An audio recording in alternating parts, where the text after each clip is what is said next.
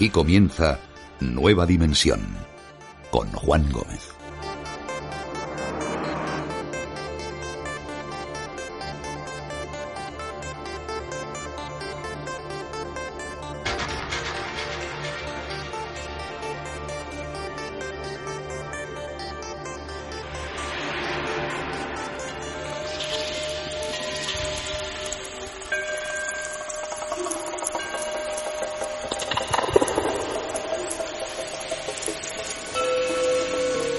Hombre de 42 años camina por una calle de la ciudad ucraniana de Rostov. Va pulcramente vestido. Acaba de salir de su casa donde ha dejado a su mujer, sus dos niños y de paso lo que considera su infierno particular. Mientras camina es incapaz de pensar en lo extraño de su vida. Desde joven siempre había sido muy introvertido, lo que le había causado tremendos complejos en su infancia. Mientras camina, recuerda cómo de pequeño, incluso casi adolescente, su madre le golpeaba y castigaba cada vez que se hacía pis en la cama. Luego iba al colegio, donde sus compañeros habían adoptado una actitud agresiva, habían creado un pequeño juego, a ver quién era capaz de insultarle, sacarle de sus casillas, provocarle hasta que reaccionara de alguna manera. Pero él, él solo se limitaba a escuchar y aguantar.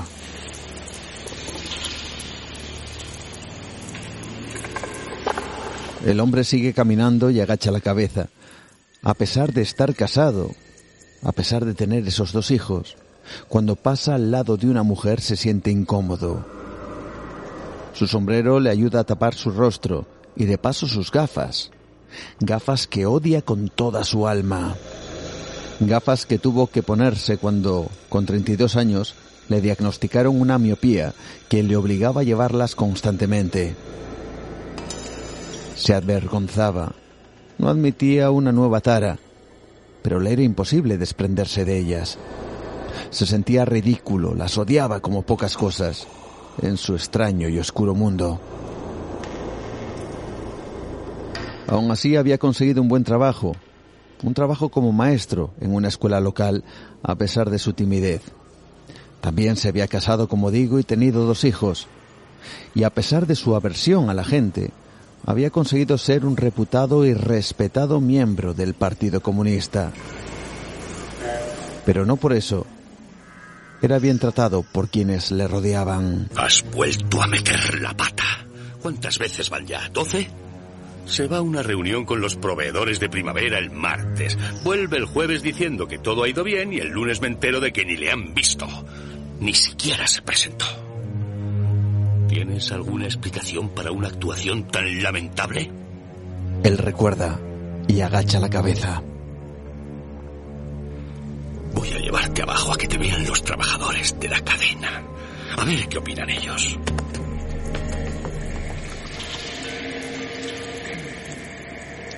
Pero aquella noche iba a ser diferente. Cruza la esquina de la avenida principal y de repente tiene una visión. Quiere acabar con esa rabia, con décadas de amargura y contención. ¿Cuántas veces deseó pegar a los niños que le maltrataron? ¿Cuántas veces quiso contestar vehementemente a quienes le insultaban o que alguna vez se metieron con él? Esa noche lo arreglaría para siempre.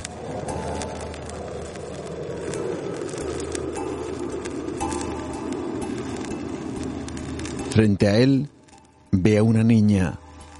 Calcula que no tendrá más de diez años. La mira y sonríe. Sabe hablar con los niños. Ha sido durante mucho tiempo profesor, pero al mismo tiempo le parece ver un gesto de desprecio y eso le enfurece.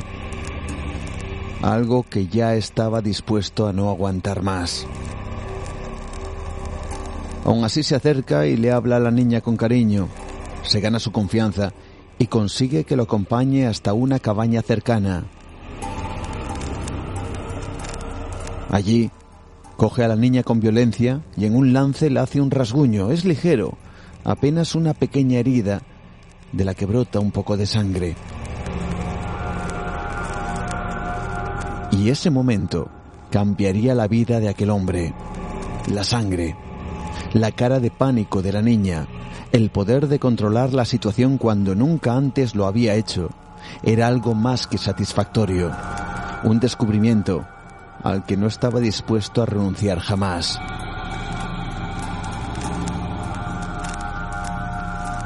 Era el 22 de diciembre de 1978 y ese hombre acabó con la vida de la niña en una especie de compulsión por vengarse de quienes le atormentaron y por sentirse, por una vez, quien tomaba el control de su vida.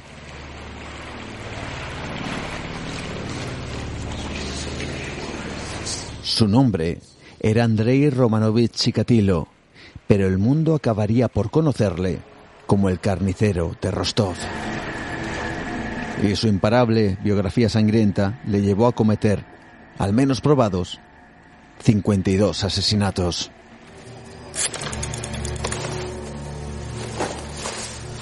Doctor Mirchinsky, su turno. El cuerpo está listo para la autopsia. No, no hay duda de cómo murió la niña. Un golpe violento en la parte posterior de. Golpe violento en la parte posterior del cráneo. Múltiples heridas de arma blanca en la cara.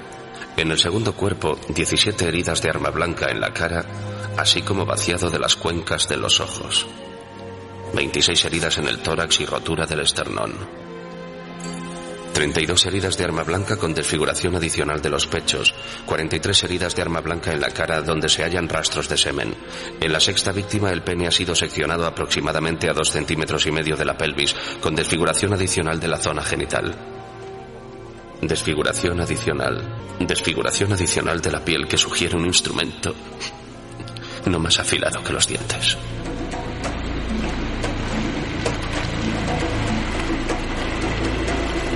Es el incontable y espeluznante número de víctimas, y digo incontable porque la probable realidad es que fueran muchas más.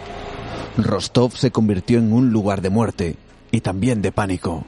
Queremos tener una presencia visible y uniformada, 24 horas al día, en cada estación de tren en un radio de 25 kilómetros desde Rostov. En todas las estaciones salvo en tres las más pequeñas en la línea de Matiev en el bosque de Kapman. Allí tendremos solo hombres de incógnito. Allí esperaremos su próximo intento de asesinar a uno de nuestros hijos.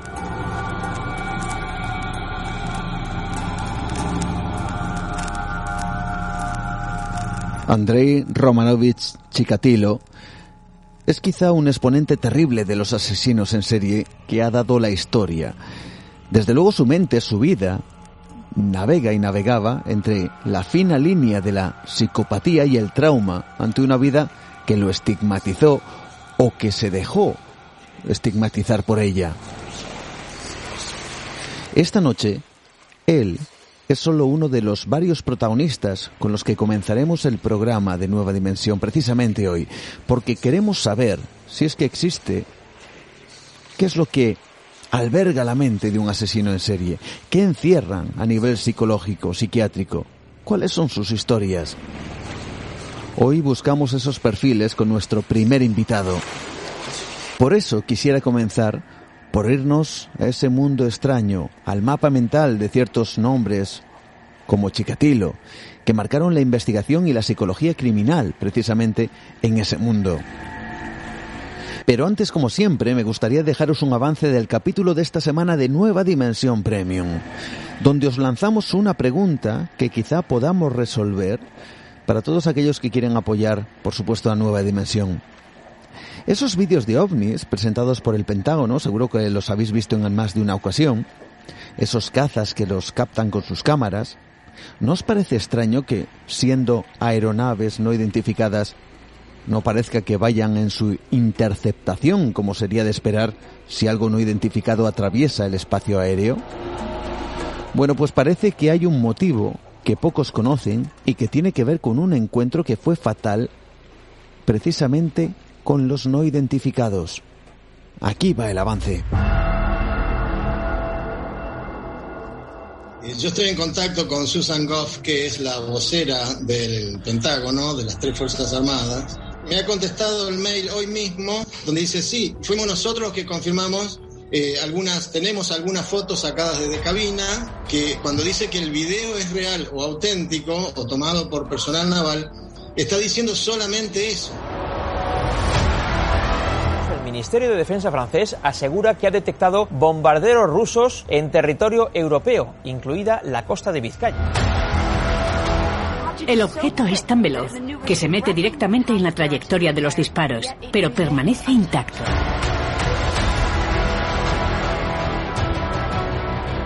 El comandante de la compañía ordena que todos se pongan a cubierto en los búnkeres. Lo hacen, pero el ovni los sigue y los sobrevuela, quedando inmovilizados entre el enemigo de abajo y el ovni de arriba.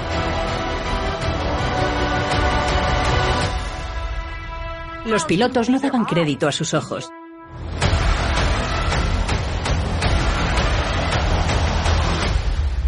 Benjamin Chidlow, que era el jefe de defensa aérea, dijo públicamente que nos tomábamos en serio a los ovnis porque eran muy peligrosos.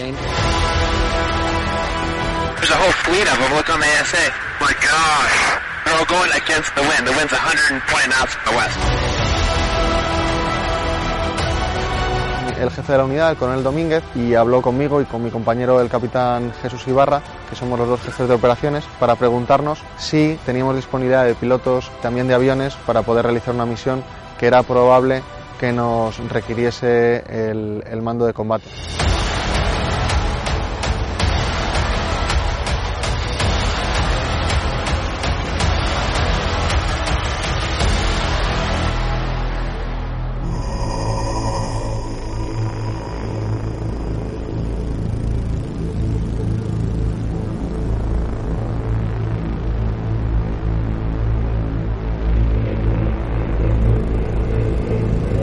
Hemos hablado muchas veces en Nueva Dimensión de personajes oscuros que han cometido, desde luego, que actos terribles.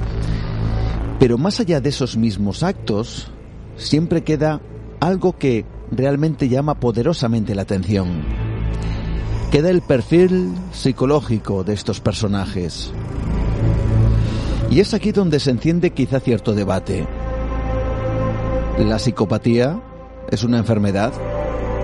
¿La falta de empatía es producto de un comportamiento criminal premeditado o hay algo de patología mental?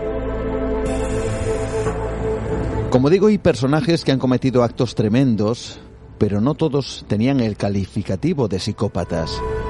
¿Por qué esa diferencia? ¿Qué hace que unos sean considerados psicópatas y otros no? Esta noche nos vamos a introducir en los aspectos más oscuros de la mente humana e intentar averiguar qué se esconde tras esas mentes criminales y tras esos personajes que fueron calificados como psicópatas. Y vamos a intentar adentrarnos en ese mundo, quizá el más, el más misterioso, amigos, el mundo de la mente humana. Con nosotros esta noche tenemos a César Alcalá, quien junto con la psicóloga especializada en psicología forense, Abigail Mora, ha creado una obra donde se analiza el perfil psicológico de ciertos asesinos cuyos actos conmocionaron en su momento a la sociedad. César Alcalá además tiene una extensa trayectoria como investigador especializado en historia del carlismo, colaborador en diferentes revistas especializadas y que entre otras cosas ha colaborado en el diccionario biográfico español de la Real Academia de la Historia. Y además, su último trabajo, el último que ha realizado y que tenemos precisamente ahora mismo prácticamente en nuestras manos, habla de todas esas cuestiones que tienen que ver con la psicología, con la mente humana y por supuesto con todo lo que se relaciona incluso a estos asesinos que acaban por conmocionar, como digo, la sociedad. Con nosotros está César Alcalá esta noche. Muy buenas, ¿qué tal? Bienvenido a Nueva Dimensión, ¿cómo estás? Buenas noches, Juan. Gracias por invitarme. Un placer que nos acompañes. Eh, bueno, cuéntanos cuántas obras tienes, porque yo he calculado por ahí más de 50 trabajos históricos entre una y otra cuestión que tiene que ver con la historia de España. Sí, más o menos, sí, 50, sí. Hay algunos que tienen que salir a partir de ahora, pero sí. Digamos que el, el punto de inflexión es este último que estamos hablando hoy, de que este es histórico eh, en la parte que me concierne a mí, pero digamos se aparta un poco de, de los otros Mm. de historia más profunda de España, ¿no? Mm. Eh, hablamos de perfiles psiquiátricos de hombres asesinos de editorial Secotia y, vamos a interesarme, y a mí me gustaría interesarme, por supuesto, en cuál ha sido tu motivación, porque eh, muchísimos de estos, eh, eh, vamos a decir, trabajos que has realizado tienen que ver con la historia de España, pero de repente te metes en este mundo que quizás sea un terreno un poco más oscuro. Yo no sé cómo, qué es lo que te ha llevado a hablar de estas cosas o de estos personajes. Bueno, la verdad es que no solamente me interesa la historia de España, me interesan muchas otras cosas, ¿no?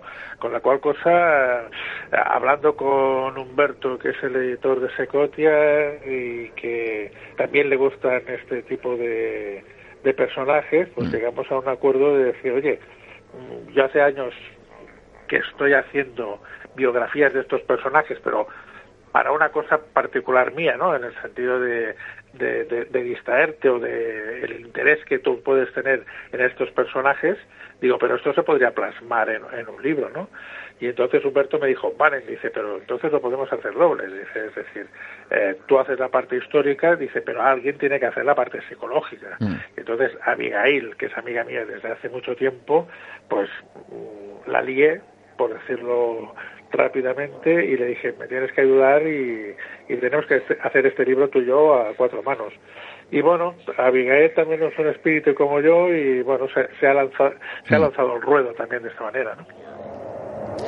Y os habéis lanzado al ruedo de esta manera, yo no sé, evidentemente a través de ese trabajo de investigación, tanto por la parte histórica como la, el análisis, vamos a decir, psicológico, el perfil psicológico de estos personajes, yo no sé hasta qué punto ha podido ser más o menos duro, porque me imagino que habrá detalles tremendos, ¿no? En toda, en cada una de estas historias que conforman este libro, ¿verdad? Es duro, la verdad es que es duro porque, a ver, eh, son personajes siniestros, por, Mm. por definirlo de una manera muy rápida, ¿no? Pero bueno, pero también te digo una cosa, o sea, eh, eh, en, en un cierto momento yo tuve un poco de, de quiero decir, ¿cómo, cómo enfocamos el libro? Mm. Pero claro, tú ves por la televisión que hacen muchas docuseries de estas con personajes también siniestros que a la gente les engancha y lo ven eh, físicamente, es decir, lo ven a través de, de, de, de la televisión las imágenes, ¿no? Entonces, claro, se tenía que buscar un punto intermedio, es decir, una cosa es que tú veas las imágenes por la televisión y, y quieras que no, te puedes distraer o puedes eh, estar pendiente de otra cosa, puedes estar más o menos atento y las imágenes no son, no llegan a ser tan impactantes, pero leyendo sí que son impactantes. Con- Con lo cual, eh, el- la persona tiene una concentración en lo que está leyendo. Entonces, teníamos que buscar aquel punto de no ofender a la gente, pero sí que explicarle lo que había hecho aquel personaje. Y ahí estuvo un poco la complicación del libro, complicación en el sentido de que no fuera aquello de cuando nosotros éramos pequeños que ponían rombos en la televisión, pues para no poner en el libro demasiados rombos.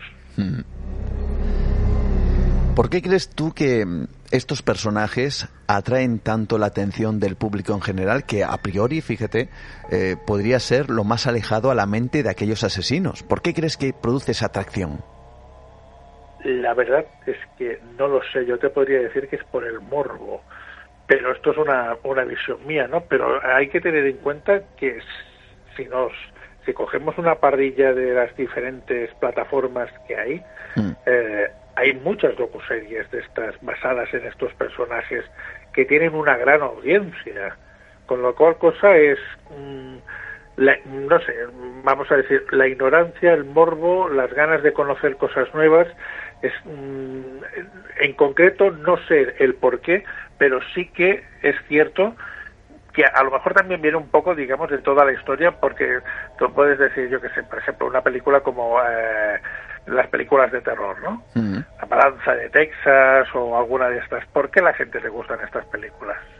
Porque estás sufriendo las 20, eh, la hora y media que estás viendo la película, ¿no? También podrías decir la gente que no le gustan ciertas atracciones que son de aquellas tan tan espectaculares y brutales que caes al vacío y todo esto, que te puedes poner enfermo y dices, ¿por qué la gente tiene este morbo por tirarse por estas atracciones? No lo sé, yo creo que es una cosa innata en, el ser humano, ¿no?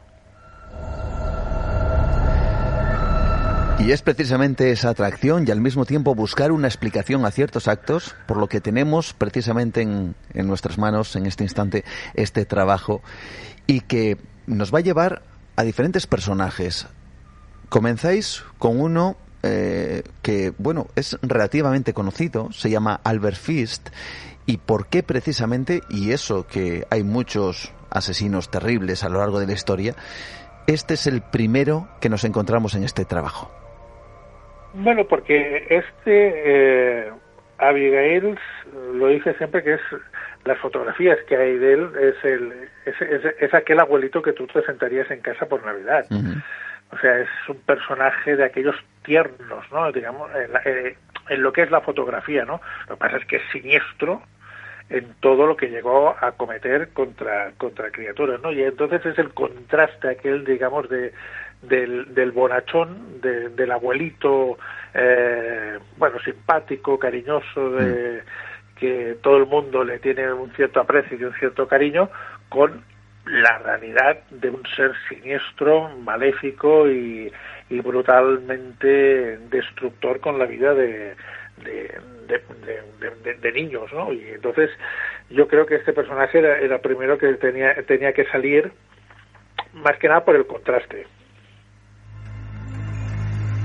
Cuéntanos un poquito cuál es parte de la historia de, Albert Fish para así centrarnos y luego mm, intentar analizar un poco eh, si estos personajes tienen una, una psicopatía o bien heredado de algún tipo de experiencia que tuvieron en su momento. Cuéntanos cuál es la historia, parte de ella al menos, de Albert Fish. Bueno, Albert Fish era un señor mayor que le gustaba, le gustaba abusar y matar a criaturas y incluso llegó a enviar una carta a los padres de uno de los de las de las personas de las criaturas que asesinó explicándoles perfectamente todo lo que había eh, hecho. Entonces claro ya es eh, ya es un, una una de aquellas cosas que, que la encontramos con otros personajes del libro que es eh, aquellas ganas de dar a conocer lo que hacen o sea, ya no se quedan solamente en el placer mismo de ellos, de, porque todos ellos en un momento determinado, cuando están cometiendo este tipo de, acciones, sienten un placer. Pero ya el placer lo tienen que extrapolar a los demás, es decir, no, no ellos son tan narcisistas que mmm, tienen que llegar a decir he sido yo para que tú no puedas culpabilizar a otro. Y, y se ha dado el caso en, en, en, algunos de que si han dicho que ha sido otra persona, ellos saltan y salen y dicen, no, no, perdona, es que he sido yo. O sea, hay un narcisismo dentro de, de estos personajes que va mucho más allá de los actos que han cometido. Es cierto, dicen de este hombre que cuando es condenado en la silla eléctrica, a él le hacen un favor porque dice que experimentaría un placer enorme.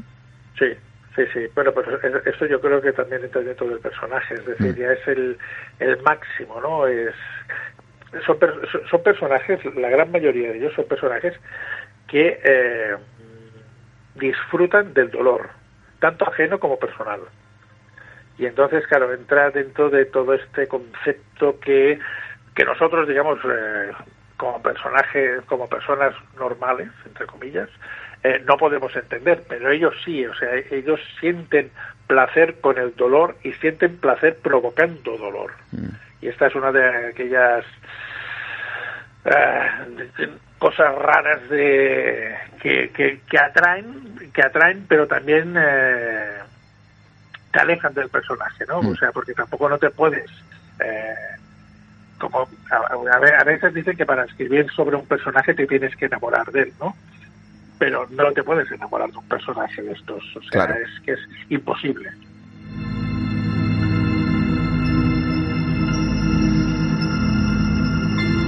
Adentrándonos esta noche en la mente humana de estos, como estamos descubriendo, personajes terribles.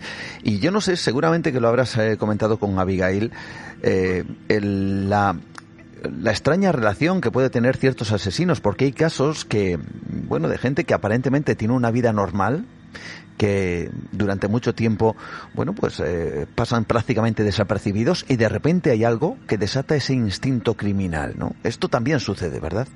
Sí, sí, sí, sí, esto, eh, esto sucede y esto es también un, un, hecho que marca a estos personajes, ¿no? Del, a ver, todos más o menos, tampoco no quiero generalizar, ¿eh? pero todos más o menos tienen unas unas connotaciones muy, muy, muy similares, es decir, la gran mayoría han sido niños que o han sido abandonados en orfanatos cuando han sido pequeños o han tenido en su casa un padre que ha sido alcohólico, que ha pegado a la madre y los ha pegado a ellos. Eh, o sea, han, tenido una infancia muy, eh, muy complicada.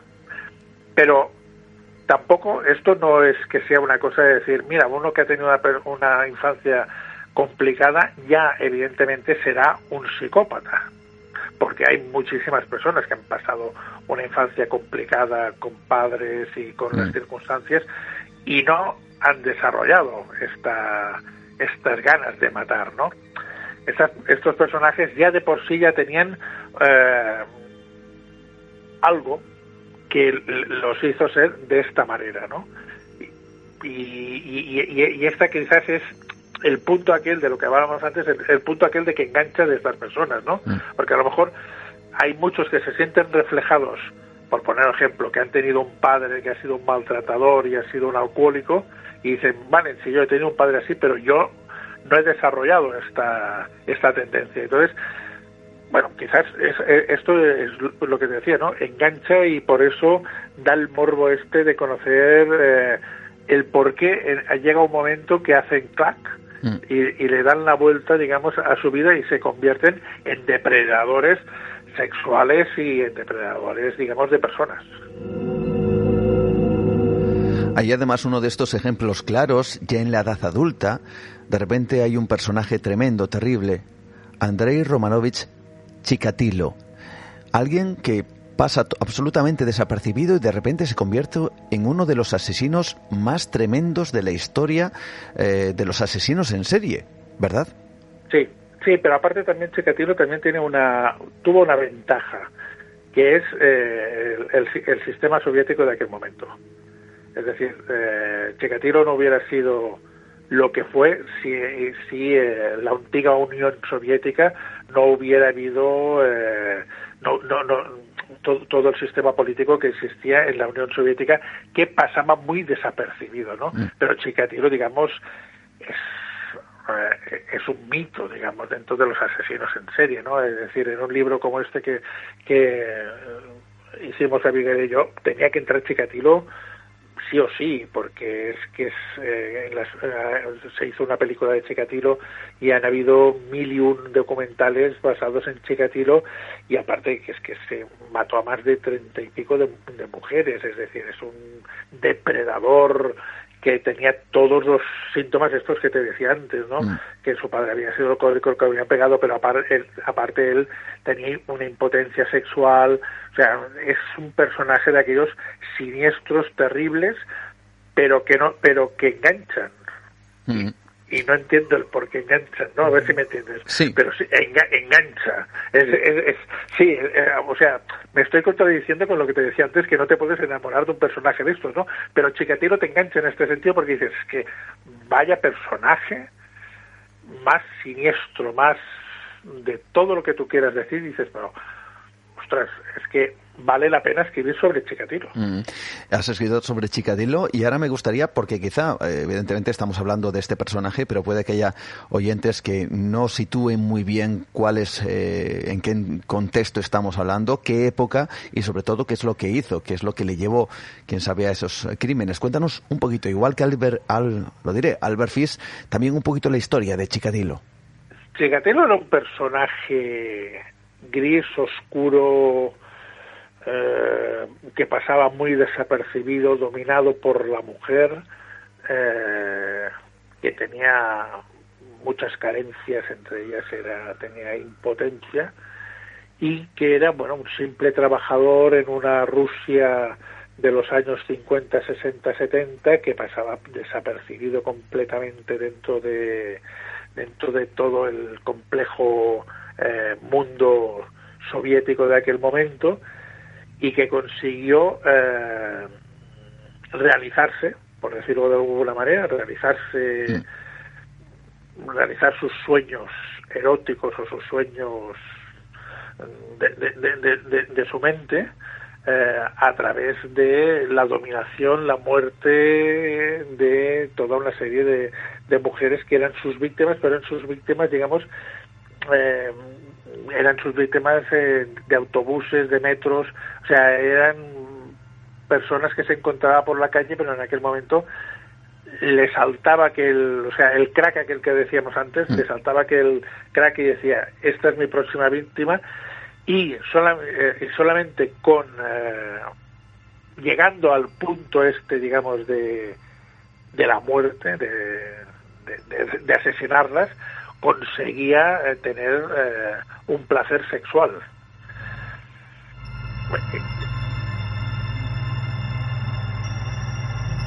Un hombre del cual, por cierto, no se sabe exactamente el número de víctimas, porque se cree que fueron muchas más, ¿no? Precisamente por, ese, por ese sistema soviético en donde él participaba plenamente y era uno de esos, vamos a decir que, eh, comprometidos con el comunismo, con el, eh, sistema de la época en esa Rusia de los años 50, 60, 70, ¿no?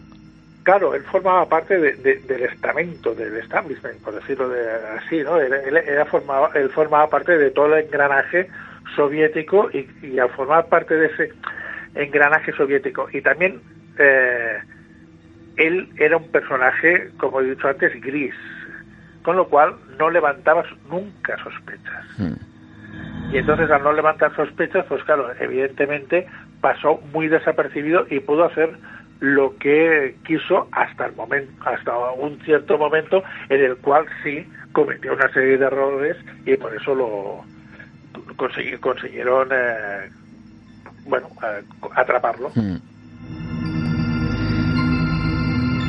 Seguramente esta pregunta que además lanzáis en el, en el libro, tanto Abigail como tú, eh, bueno, pues quisiera trasladarla, en este caso hacia ti, que seguramente será algo que habrás hablado y quizás sea una de esos, uno de esos pilares precisamente de esta obra, ¿no? ¿Dónde está la psicopatía o dónde nace eh, esa, ese comportamiento. Hay quien asegura incluso que hay un componente genético que hace que una persona esté predispuesta a llegar a convertirse, quién sabe, si en un asesino de este tipo. Sí, es, es una pregunta que podríamos escribir otro libro, mm. solo, con esta pregunta, eh, teorizando tanto por una parte como por la otra y buscando otras personas que quieran teorizar. El, el, el componente de este de, o sea, hay, por ejemplo, uno de los que sí que tocamos dentro del libro, que es Manuel Delgado Villegas, que este sí que dijeron en su momento que tenía un, el, cromosoma del, del asesino y por eso se salvó de la muerte, ¿no? Después se, se ha sabido de que el cromosoma este no existía realmente y de que eh, no hay una persona que tenga el cromosoma. Pero ¿cuál es el punto? Eh, este, eh, esto es una de aquellas cosas que, eh, que es muy difícil poderlo saber. Y, yo creo que no, no, no llegaríamos nunca a, saber la verdad en este sentido, porque dices, ¿en qué momento tú te conviertes en un personaje siniestro? ¿Qué es? ¿Qué, qué, qué necesitas? ¿Qué, ¿Qué visión has tenido? ¿Qué, qué te ha pasado? ¿no? ¿O qué, o qué has pensado para hacer el crack este y convertirte en este personaje tan siniestro. Eh, no sé, ahora me, venía a la mente una serie que he visto estos días en mm. Netflix que es El Inocente, que es el policía, que es un auténtico depredador sexual, pero es policía, dices. Un personaje también que dice, eh, oye, eh, es que no, no lo dirías nunca de este personaje. Pues este personaje es siniestro, ¿no? Mm. Claro. Manuel Delgado Villegas, el arropiero, como así se denominaba, y que mataba, decía, a sus víctimas gracias a un golpe que daba directamente en el cuello y que había aprendido, dicen, de, de, un, de un legionario o, de, un, de, un, de un periodo, bueno, de alguien que, que le había enseñado ese, ese golpe mortal y letal, ¿no? Eh, por cierto, comentas esa serie, eh, ese personaje, ese policía, eh, bueno, quizá su posición de poder, desconozco, no he visto la serie, pero su, quizá su posición de poder eh, le le diera la oportunidad de cometer esos crímenes. Y yo me pregunto también hasta qué punto, no sé si lo habréis analizado, eh, que haya personas que se han convertido en criminales absolutos y terribles, y a lo largo de la historia tenemos muchos, y tú de historia creo que conoces bastante, es, eh, por ejemplo, eh, cuando se le da libertad a un personaje para poder decidir entre la vida y la muerte de otros. Y ahora mismo estoy planteando quizá esa postal de, de un campo de concentración, de cuántos criminales en la época nazi, que quizá no lo hubieran sido de no ser porque se les dio la oportunidad de decidir y de disparar o no en función de su criterio. ¿Qué opinas al respecto? Eh, es complicado lo que me estás diciendo. La pregunta esta es complicada, es decir, vale, sí, eh, pero nosotros lo hubiéramos hecho. Hmm. Claro, es que aquí también tienes que tener una connotación, es decir, tú, tú te dan la libertad de escoger, por decirlo así, entre el bien y el mal, entre la vida y la muerte. Pero también eh, podríamos eh, colocar dentro de, asesinos en serie, aunque, aunque no han sido catalogados de esta manera, nunca, sino como criminales de guerra, a, a los miembros de los campos de concentración nazis, ¿no? Mm. Porque llevar a cámaras de gas a 6 millones de judíos es, que es más terrorífico de lo que había podido hacer Chikatilo.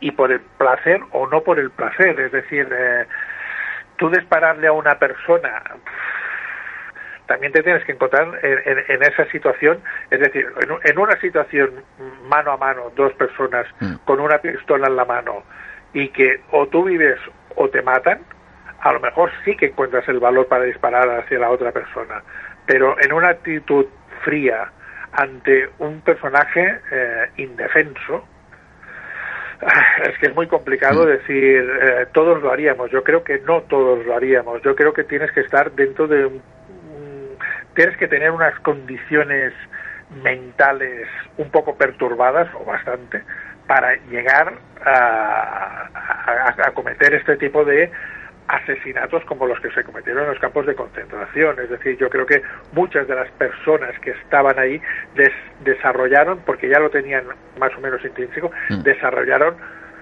un, instinto asesino que ya llevaban dentro, porque es que si no eh, era imposible que hubieran estado en esos campos de concentración.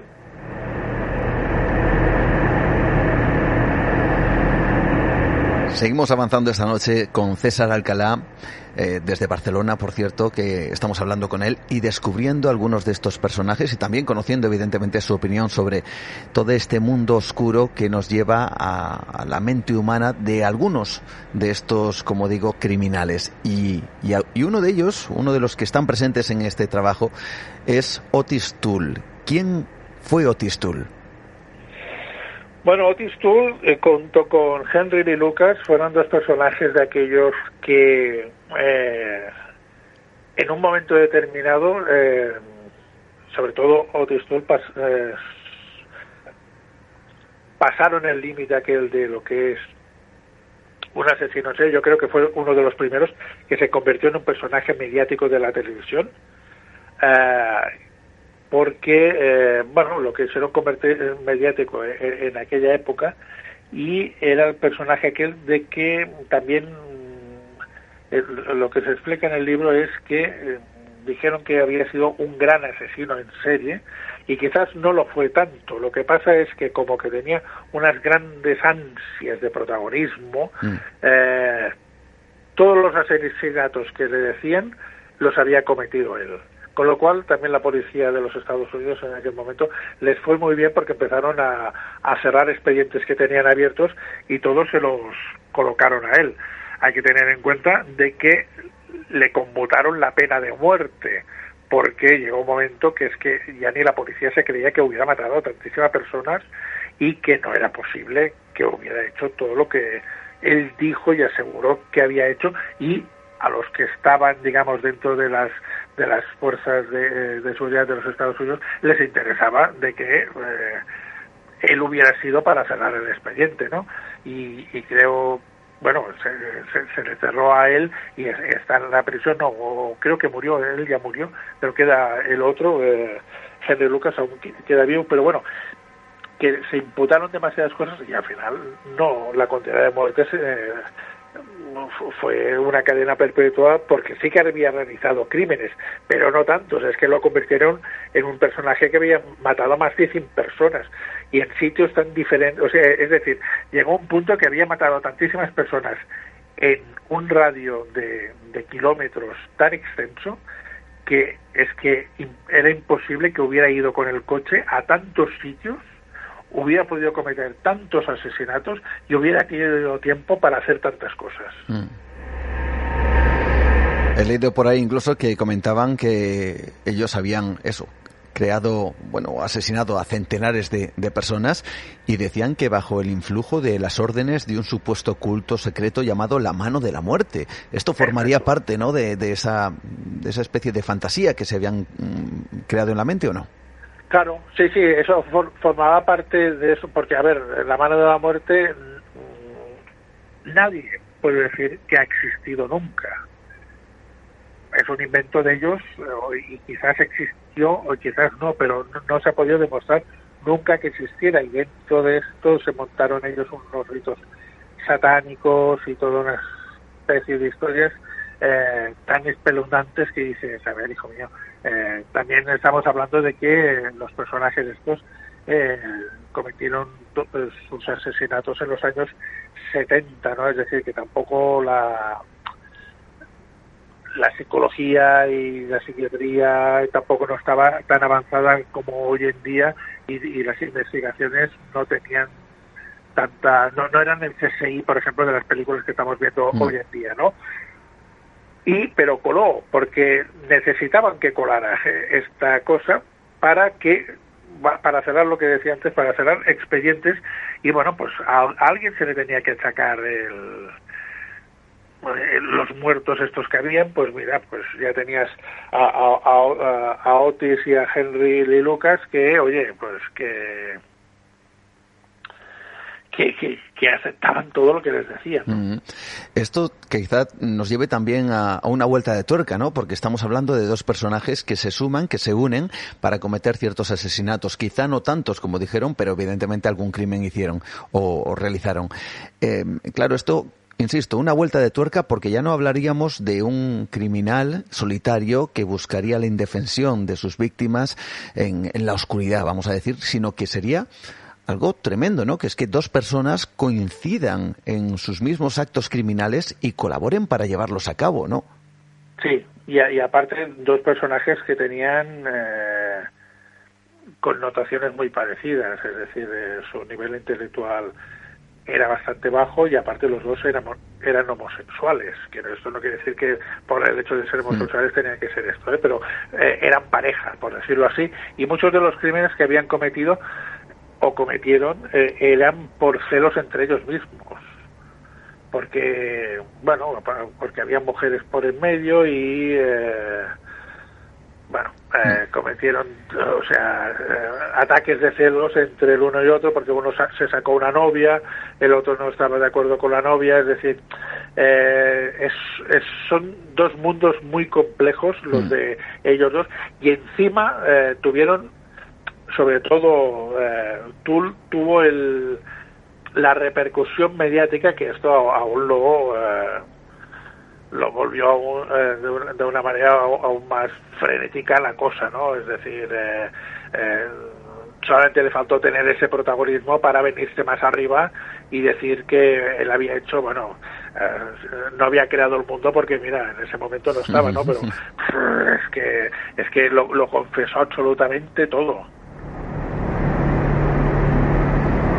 Perfiles psiquiátricos de hombres asesinos. ¿Qué hay en la cabeza de los, de los asesinos? Precisamente hablando con César Alcalá, con el cual me gustaría adentrarnos en el último de los personajes de esta noche, Richard Trenton Chase, el que fue conocido como el vampiro de Sacramento.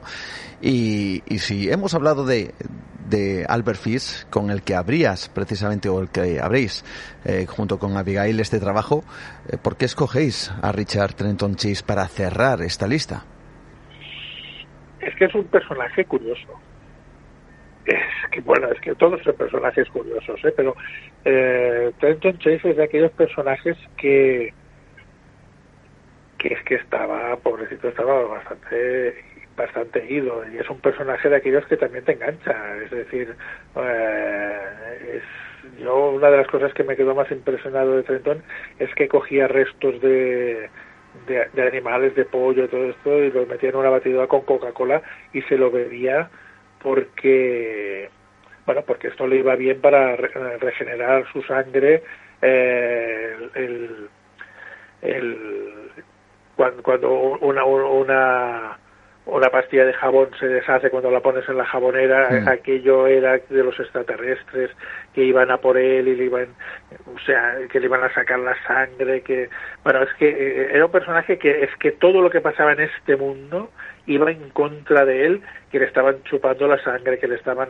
que, que, sus órganos estaban perdiendo eh, fuerza, movilidad, porque lo estaban, o sea, era un personaje atormentado eh, dentro de su mente porque tenía una mente que, que bueno que estaba muy perturbada la pobre Llegó a decir, eh, leo, leo en algunos lugares que decía que, por ejemplo, su corazón ocasionalmente dejaba de latir y que incluso llegó a decir que le habían robado la arteria pulmonar. Sí, sí, sí, sí, sí, sí, sí, es que a ver, eh, era un ser atormentado y, esto es una de aquellas cosas que, que te atraen del personaje, porque es que vivía atormentado las 24 horas del día, todo era en contra suya, o sea, todo el mundo iba en contra de él, todo lo que le pasaba y se inventaba, por ejemplo, personajes extraterrestres que venían, que oía voces en su cabeza, mm. o sea, es que es que es una detrás de otra, una detrás de otra que dices, solamente que te pongas un nada, tampoco no hace falta ni cinco minutos, un minuto dentro de la mente de esta persona, es que tú puedes acabar completamente perturbado, porque es que era un personaje que estaba perturbado y que vivía permanentemente perturbado en todo lo que hacía vivía, pensaba y oía. Mm. Decían también eh, él mismo que sus huesos craneales se habían separado y se estaban moviendo y que por eso se afeitó la cabeza para poder observar esa extraña actividad. Bueno, algo tremendo. Eh, ¿Cómo, cómo eh, bueno, él eh, sacó a la luz toda esa mm, bueno toda esa mente perturbada a través del crimen? ¿Cómo cometía sus crímenes y luego por qué se le llamaba el vampiro de Sacramento? Claro, porque él, él, él tenía el pensamiento de que eh, su sangre eh, se estaba ahogando, es decir, que se convertía en agua. Mm. Tenía y entonces, claro, él necesitaba chupar sangre, como los vampiros, para regenerar esa sangre que él pensaba que se le estaba convirtiendo en agua y por eso él se estaba muriendo. Tremendo. Sí, es tremendo, sí, es tremendo porque, eh, es decir, es, es eh, ya es el, el rizar el rizo dentro de las, de las perversiones y de las locuras mentales de una persona. ¿no? Y aquí quizá viene una pregunta muy particular, ¿no? Este personaje, Richard Chase, parece que tenía una enfermedad mental, eh, que no tenía una psicopatía. ¿Podríamos hablar de esa diferencia? ¿Qué es lo que separa esa línea, ya casi para terminar, entre la psicopatía y la enfermedad? Eh, pues la verdad es que lo que lo separa es, son estos esta serie de personajes, ¿no? Tienes personajes que puedes decir que son psicópatas por su actitud, es decir, Albert Fish, por ejemplo, era un psicópata, mm. pero eh, Richard Trenton era un enfermo. Y, y leyéndote las, las dos biografías ves la diferencia entre el uno y el otro. Eh, uno disfruta con el hecho de realizar este tipo de, actos, eh, de actos, y, el mm. otro lo realiza porque lucha con lucha para salvar su propia existencia. por su por, su enfermedad, por su manera de, pensar en este momento y por su manera de, de, creerse de que el mundo va contra él y que la única manera de salvaguardar su existencia es, es, es cometiendo estos actos porque cometiéndolos se salvará. En cambio, el otro busca el placer por el placer porque necesita realizarse a través de este placer, aunque sea a través de la muerte aunque sea sexual, muchas veces por la impotencia que ellos tienen sobre su sexualidad. Mm.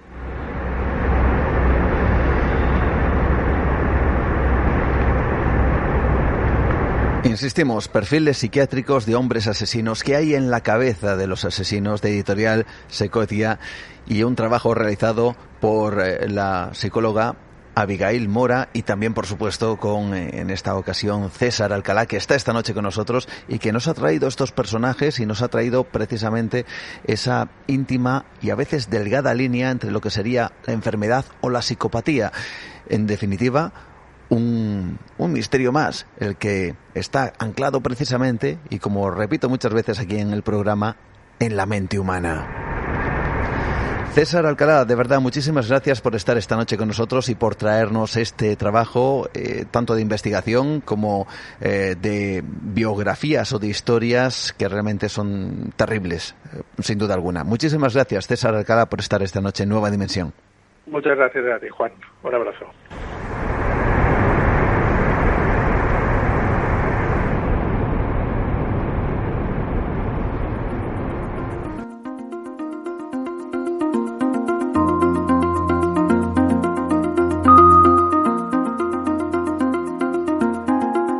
Despedimos a nuestro invitado, a César Alcalá, que nos ha llevado por ese mundo criminal, el mundo de la mente de estos asesinos. Y nosotros estamos enfilando el final de esta primera hora aquí en Nueva Dimensión, pero todavía tenemos muchos contenidos. Ojo, todavía, por ejemplo, queda que nuestro compañero Pablo Tresgallo Vallejo, como siempre, esté aquí precisamente en Nueva Dimensión para traernos un capítulo de lo más impresionante de esos otros capítulos de la historia. Pero antes, por supuesto, nos vamos a conocer vuestros comentarios, a conocer vuestras opiniones acerca del programa de la semana pasada. Como siempre, recordar nuestras vías de contacto. En Facebook Nueva Dimensión, mi perfil Juan Gómez Ruiz, como siempre lo repito, también en Twitter arroba Nueva de Radio, Instagram Nueva Dimensión Radio número de WhatsApp 643 84 83 63 y también nuestro email nueva de radio gmail.com. Si recordáis, la semana pasada estuvimos hablando con nuestro querido compañero Miguel Ángel Ruiz, estuvimos hablando de esa política oscura, de cómo a lo largo del tiempo hemos descubierto ciertas operaciones en donde el ciudadano ha sido engañado y en donde se han realizado diferentes actos, muchos de ellos em, de carácter bélico, precisamente para conseguir ciertos intereses, eso sí, vamos a decir que a espaldas de la opinión pública, a espaldas de los ciudadanos de esos países, para de alguna forma engañarlos y hacerles ver una realidad que en realidad no existía. Esa política oscura, también estuvimos hablando de ese encuentro en la carretera que tuvo el ya ex ciclista, también campeón, eh, como es Iván Gutiérrez. Encuentro poco siniestro en esa carretera llamada el desfiladero de la Ermida. Y por supuesto, la parte, yo diría que científica, que siempre nos trae nuestro querido amigo José Manuel Nieves, el experto en ciencia y tecnología del diario ABC, que nos habla de vida precisamente, quizá gracias a un volcán o diferentes volcanes que están en Marte.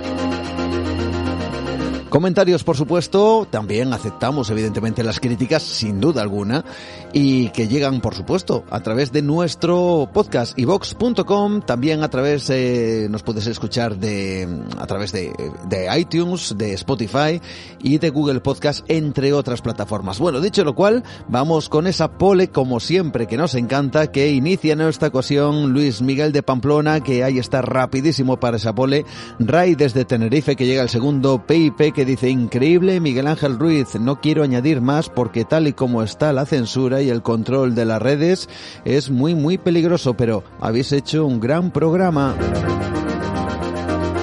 Gracias por parte, como siempre, de Emilio José Sánchez Morilla. Rebeca Tourón que nos dice, ojos que no ven, que engañados nos tienen con todo, a saber cuántas cosas más hay por ahí escondidas. Beta Alfalfa que dice que hemos sido engañados. Pilar que dice, completamente de acuerdo con Miguel Ángel, dentro de unos años nos enteraremos de lo que está pasando actualmente y fliparemos. Estupendo programa, Juan, hasta el próximo. Bueno, pues este es ese próximo. María Susana Obiaña que nos dice, la verdad es que no me sorprende nada de lo escuchado. Es obvio que nos manipulan, los medios de comunicación colaboran y si no, hacer una prueba, coged todos los periódicos, elijan una noticia al azar y compararlas en los diferentes, precisamente, periódicos. Bocafuego dice, bravo por vuestro programa. Iván que comenta, hola a todos, hay un refrán que dice... Eh, de lo que te digan no creas todo y de lo que veas la mitad. Pues nos estarán ocultando algo de la pandemia? Bueno, pues ahí queda precisamente esa pregunta en el aire también. Chari Sánchez, gracias de corazón. Elvira que nos dice gracias por vuestro trabajo. Al escuchar la información de Miguel Ángel Ruiz, lo que siento es una gran tristeza. He escuchado otras informaciones en otros programas y me pregunto si vale la pena ser consciente. Bego también nos da las gracias. Debonan dice, magnífico programa Juan, sigue así, no me pierdo ninguno de los tuyos. Un saludo. Marta Prieto, escalofríos al oír el programa esta semana, terribles tramas políticas y qué miedo un encuentro nocturno en la carretera como el que describió el invitado. Luna que también da su opinión y dice, me ha encantado el programa. A nosotros, en una estancia en el balneario de la Armida, el cura de la Armida, que está allí, emplazada nos contó que ese asentamiento era especial y zona de energías telúricas, precisamente haciendo referencia a ese testimonio especial en ese desfiladero. Rafael Melgarejo que dice tremendo programa la política hace mucho que perdí la esperanza la esperanza en ella bueno más bien en los políticos sigan así las horas de trabajo se hacen cortas Temple que dice políticos mentirosos, no hay uno que no hay uno solo que diga la verdad. De siempre ha sido así, eso es opinión. Gran programa, enhorabuena. María Lázaro que dice buenísimo el programa Juan y muy valiente por vuestra parte. También Sergio que dice lo que lo de Bahía Cochinos no sabía que era una operación de falsa bandera de Estados Unidos. Sergio, excelente programa, muy buen trabajo. Jaime eh, Guinovart que dice, muy interesante lo de la política. Por otra parte, dice, es una vergüenza que jueguen con nosotros. Anónimo, que en esta ocasión nos hace una sugerencia, nos dice, hola Juan, una petición si puede ser. Me gustaría que tocasen el tema de las sectas peligrosas por medio del yoga. Bueno, yo no controlo evidentemente mucho de eso, pero sí tengo buenos amigos que incluso han llegado a estar muy cerquita de algunas sectas, puede que sepa algo de ello. Y por último, los coseanspirados, así es como se llama, que dice, con todos mis respetos, los falsos positivos los cogían al tonto del pueblo, mataban a todos los jóvenes que veían, algunos pandilleros, algunos que no caían bien y de todo. Bueno, supongo que ese comentario irá referido a esa política oscura. En definitiva, sois vosotros los protagonistas aquí en Nueva Dimensión. Pero ahora, tras este impasse en donde hemos conocido parte de vuestros comentarios, ¿qué os parece si seguimos viajando en este instante y nos vamos a por los otros capítulos de la historia que nos trae nuestro compañero Pablo Tresgallo Vallejo y por supuesto a por un caso de estos que yo he de reconocer que sí he visto en alguna ocasión que, bueno, pues eh, de vez en cuando aparece una noticia en Internet, una imagen, una fotografía. Pero en el fondo la historia, yo reconozco que, pues, eh, no he, no indagado en ella. No sé si es porque, eh, bueno, en el fondo quizá no me interesaba mucho por lo truculento que parecía. Pero merece la pena que abramos una caja. Una caja donde hace ya varias décadas se encontró un niño.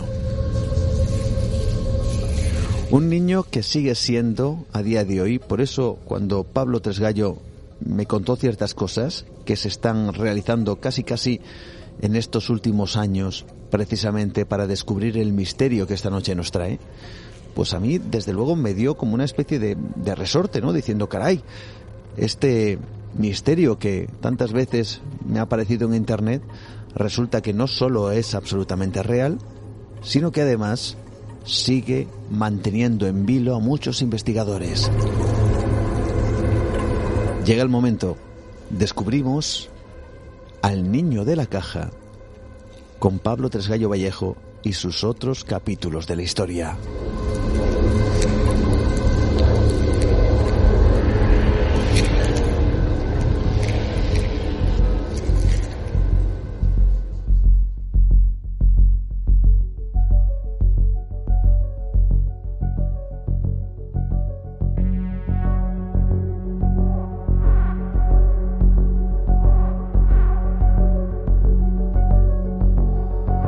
Es una vieja tumba, es una vieja lápida, en donde podemos leer, Dios bendiga al niño desconocido, 25 de febrero de 1957. Una tumba que es el final de una historia que esta noche nos trae una vez más Pablo Tresgallo Vallejo con sus otros capítulos de la historia.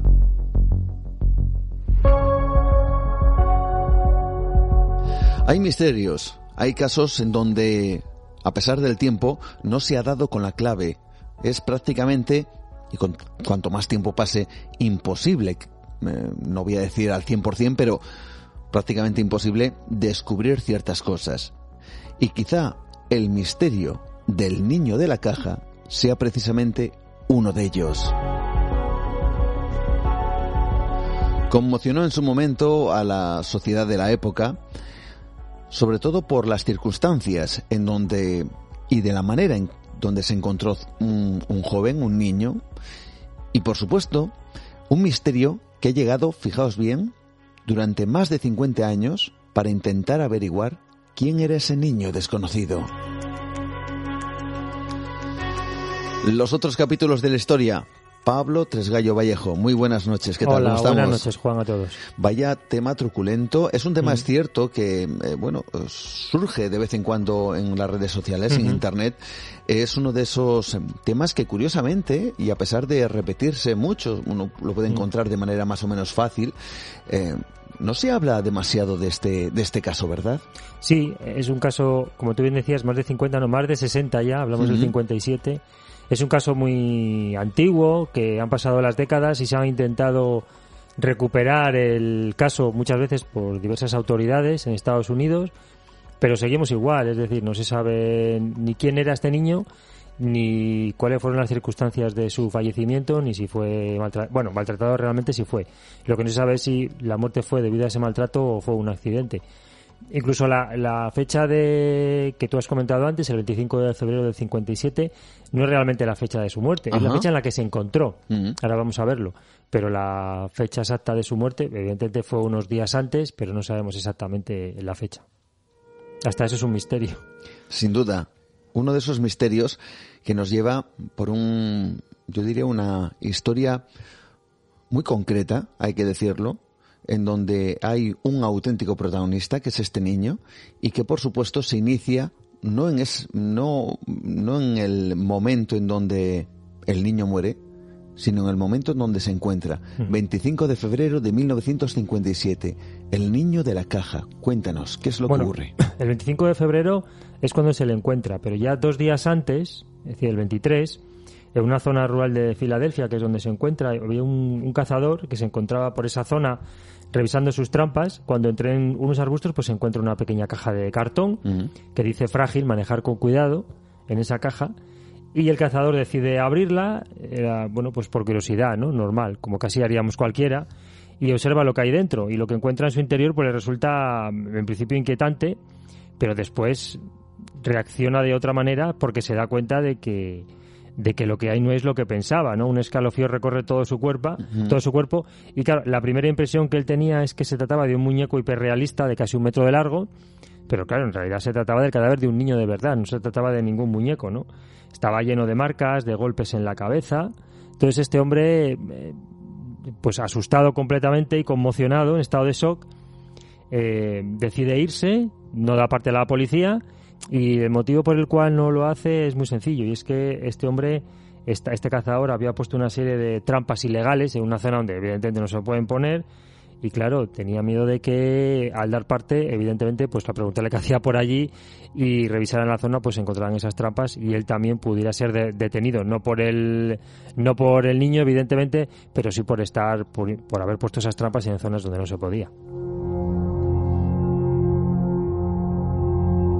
Fíjate, Pablo, que bueno, cuántas historias y sobre todo cuántas noticias sobre niños que desaparecen, ¿no? Niños que, bueno, pues se les busca, se les eh, sigue el rastro, en unas ocasiones se encuentran, en otras, por desgracia, eh, aún permanece el misterio de su paradero, pero aquí nos encontramos con una historia que es justo el otro lado de la moneda. Es decir, se encuentra un niño y aquí la, la clave o lo que sería eh, el misterio es descubrir quién es, ¿no?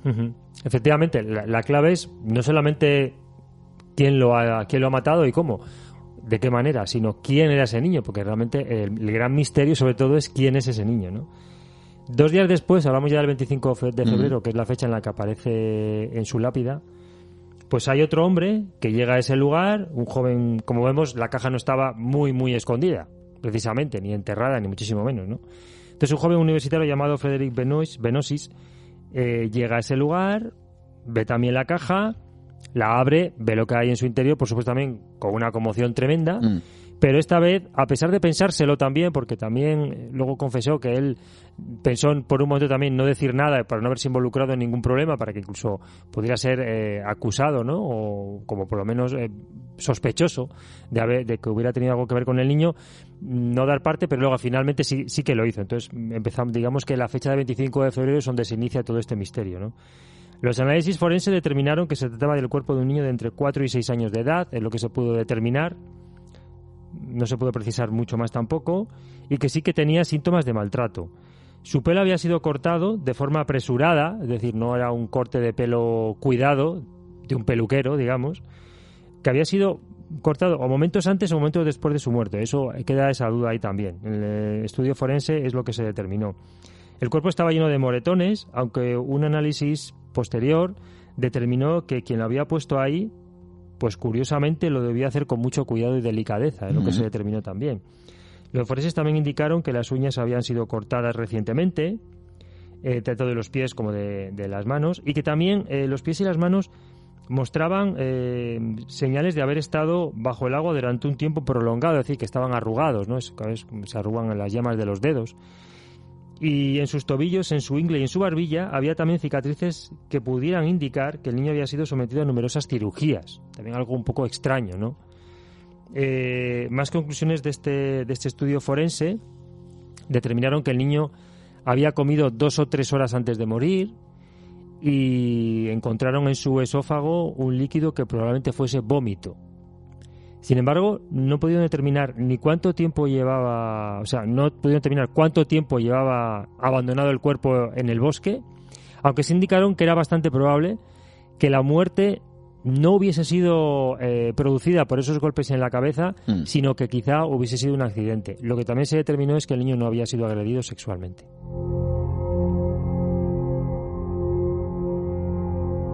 Se hace esa investigación forense y a partir de ese momento se intenta, por supuesto, averiguar quién es, cuáles o quiénes son sus familiares. Eh, se hace una indagación que yo no sé si para la época fue más o menos exhaustiva. Bueno, fue bastante exhaustiva con los medios de 1957. Eh, la policía tenía una seguridad bastante fuerte de que el, caso se pudiese resolver bastante rápido, pero luego también se dieron cuenta bastante rápido de que no iba a ser así, ¿no? Empezaron por la caja de cartón, qué pistas podía dar esa caja, ¿no? Porque en la caja era una prueba más. Y determinaron que el cuerpo del niño, que por cierto estaba desnudo, aunque envuelto en una manta, eh, había contenido en su momento una cuna, es decir, esa caja era el, digamos, el envoltorio de una, de una cuna. Este tipo de, cuna era un, un modelo muy concreto que se vendía en unos almacenes, unos, que lo vendía unos grandes almacenes llamados JC Penny. La caja tenía todavía el número de serie visible, mediante el cual pues se podía intentar averiguar el número de envío. También encontraron en la caja la dirección de una tienda que se encontraba a unos 25 kilómetros del lugar donde apareció el cuerpo. Se habían vendido 12 cunas de ese estilo. Entonces empezaron a investigar por ahí, Mm. de las cuales no había registro debido a que los compradores pues los solían adquirir en efectivo. Efectivamente, en 1957 pues la gente pagaba en efectivo. Sin embargo, ocho de esos, eh, de esos compradores aparecieron después de leer el caso en las noticias y ellos mismos fueron los que se presentaron para aportar algún tipo de información. Y la verdad es que todos afirmaron que esa caja, y luego se comprobó, o bien la, la habían tirado, no la tenían, o dijeron, o también la utilizaban en casa para guardar otra serie de objetos. No sé, la dieron un segundo uso a esa caja. Jamás se supo quiénes fueron los otros cuatro compradores, compradores, no hubo forma de averiguarlo. A día de hoy tampoco se sabe. Es verdad que la dueña de, de la tienda se le interrogó y dijo que no podía recordar, evidentemente, el rostro de todos los compradores, ni siquiera, eh, no solamente de la caja, sino de muchos otros, y no pudo aportar muchos más datos al, al respecto.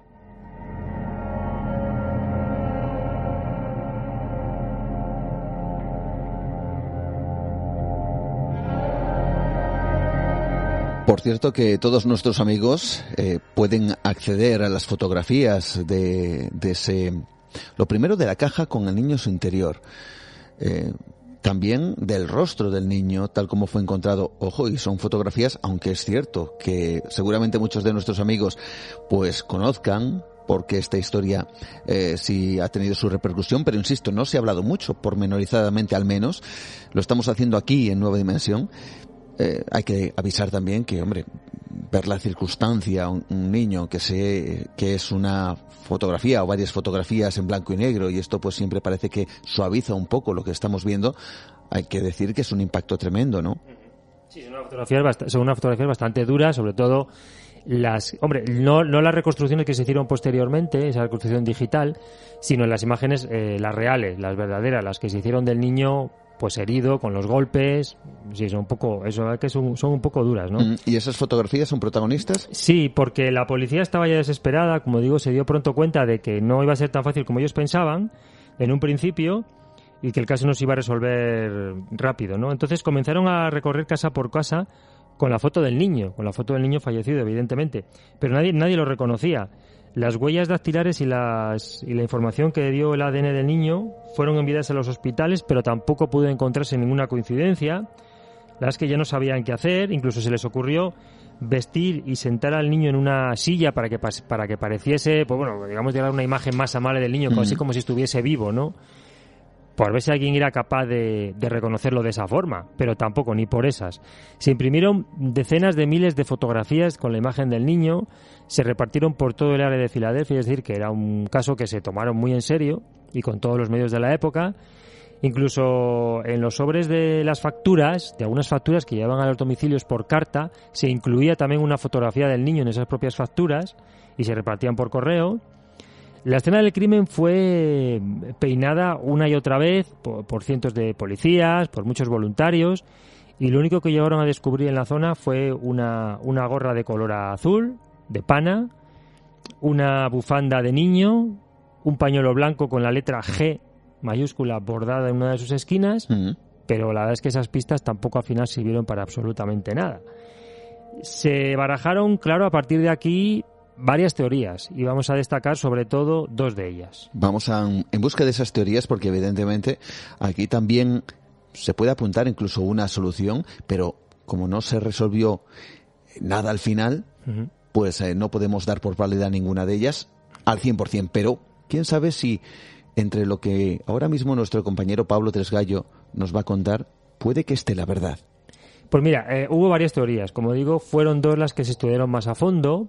Las dos tienen visos de, pues de, digamos, de, de realidad y, y, de que pudieran ser perfectamente la, la solución al, al problema, pero por un motivo u otro vamos a ver que se tuerce y no las dan como válidas ninguna de las dos. De hecho, hoy no se dan por válida ninguna, pero vamos a ver cómo en algunas de ellas sí que te da que pensar. ¿eh? O sea, uh -huh. sobre todo la segunda, a mí me da bastante que pensar. En la primera de ellas hablamos de, de, un, de una situación muy concreta en la cual un, un hombre llamado Remington Bristow, que era ayudante del forense del caso, contactó con un, con un psíquico, con un, con un medium, llamémoslo así, ¿no? Mm. Es decir, con al- alguien con una capacidad especial para, para percibir energías o para dar cierta información sobre ciertas personas, ¿no? Entonces, eh, este hombre sugirió buscar en una casa de acogida que estaba ubicada a menos de, de tres kilómetros del lugar donde se encontró el cuerpo del niño, por lo cual, bueno, parecería que, Mm. bueno, podría ser un buen punto donde empezar, ¿no? Claro, porque además, si es un niño que aparentemente puede que nadie haya eh, denunciado su desaparición, Mm. igual es porque, eh, bueno, no tenía padres o había Se sido escapó. eh, efectivamente acogido quizá por algún eh, Mm. orfanato que, bueno, pues de alguna forma puede que no, no le echara de menos en un Ujú. momento determinado lo que comentas, ¿no? Que quizás se escapó y, bueno, pues ahí en quedó un el juego tema. se metió en una caja y no, no lo sé. Bueno, la verdad es que es- hay mil teorías, ¿no? Podríamos eh, lucubrar Mm. aquí mil cosas, ¿no? Entonces se decide investigar esa casa y en ella encontraron una cuna que era similar a, la, a la que había estado dentro de, de esa caja donde, donde, el niño, donde el niño fue encontrado. Es decir, era el modelo, ¿no? También encontraron mantas similares también a las que envolvían el cuerpo desnudo del niño.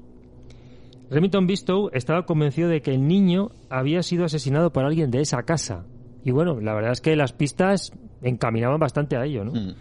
Creía que podría ser hijo de la hijastra del hombre que dirigía el hogar de acogida. Es decir, el, el director tiene una hijastra, esa hijastra se quedó embarazada y como era madre soltera, quiso ocultar al niño, bien o asesinándolo, o bien murió de accidente y lo ocultó. Aunque, aunque sí es verdad que el niño tenía, eh, tenía avisos de haber sido maltratado, como, determinaron, como determinó el estudio forense. Entonces, esta pista pues se, se estudió un poco más, ¿no? La verdad es que luego la policía no, hubo- no pudo encontrar vínculos definitivos entre el niño de la caja y la familia. Y muchos años después, es decir, que se, se- se descartó porque no, no encontraron ninguna relación, o sea que había pistas que encaminaban, pero definitivas no.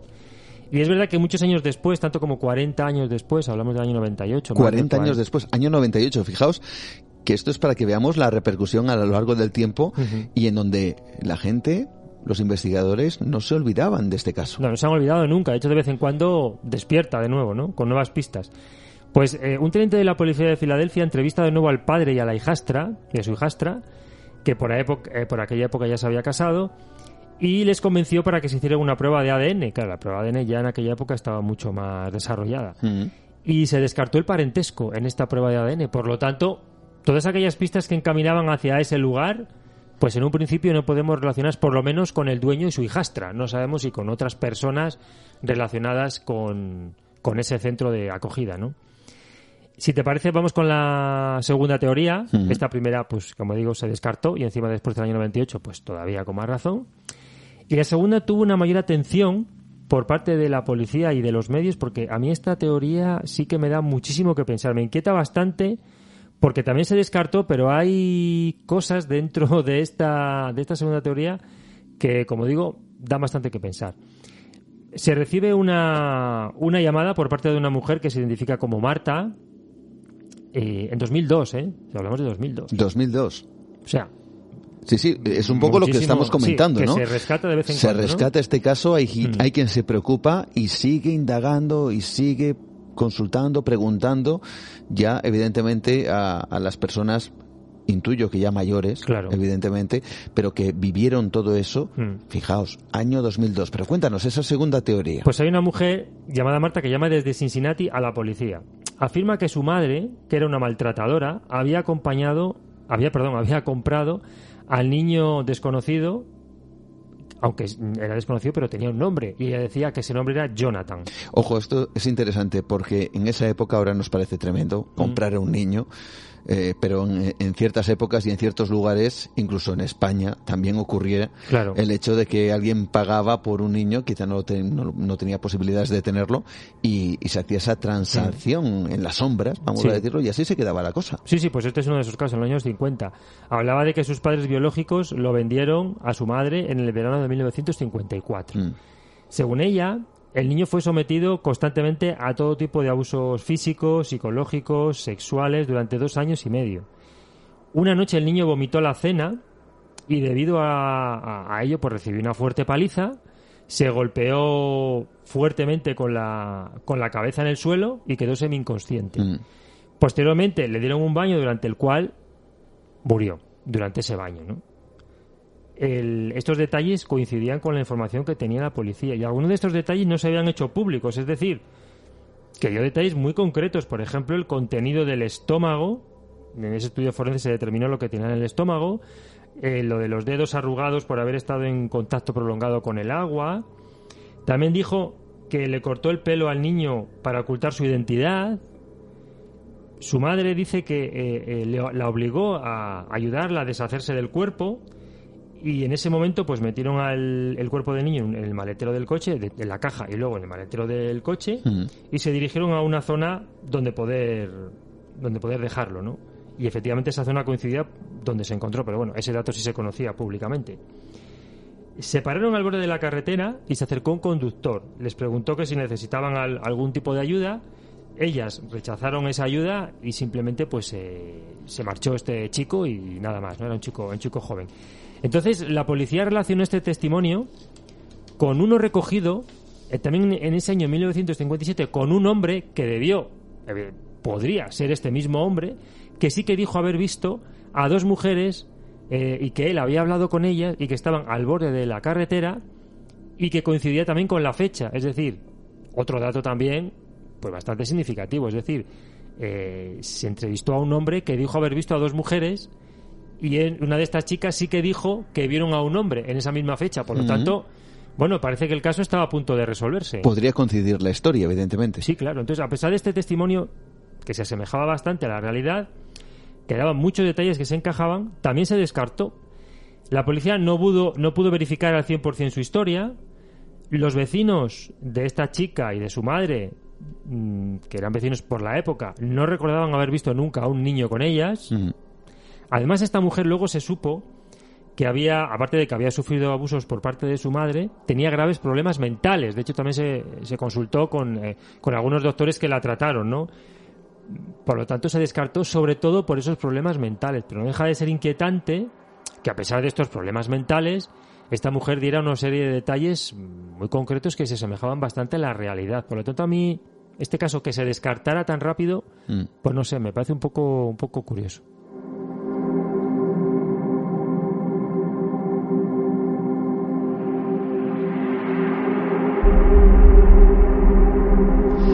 Esta segunda teoría es la que a ti personalmente, bueno, pues te, te, in- te indica de alguna forma que, bueno, por los datos, por la información que ofrecía esta mujer, eh, ajena a lo que se había publicado, pues quizá pudiera haber cierta parte de verdad.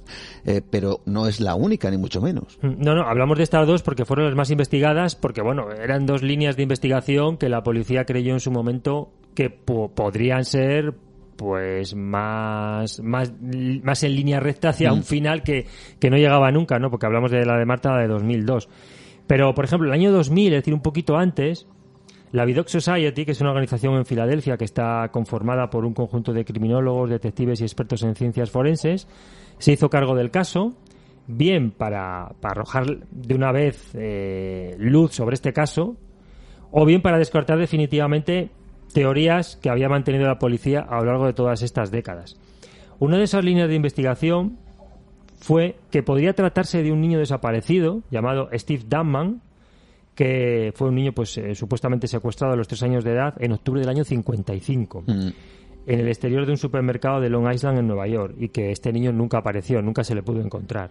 Se descartó en 2003 cuando se realizaron los análisis de ADN a los familiares. Y es que a finales de los años 90 los restos del niño de la caja habían sido exhumados por los forenses para que tomasen muestras de ADN mitocondrial a partir de un diente de la víctima. Es decir, la Mm. evolución del ADN eh, a lo largo de las décadas pues evidentemente no tenía nada que ver. Entonces se, se creía que exhumando el cadáver del niño y eh, extrayendo esa- esas muestras se podía quizá avanzar con el ADN e encontrarlo, ¿no? Pero el caso es que Steve Dunman se hizo el ADN, pruebas de ADN a los familiares de este niño y también se descartó, por lo tanto no era tampoco Steve Dunman.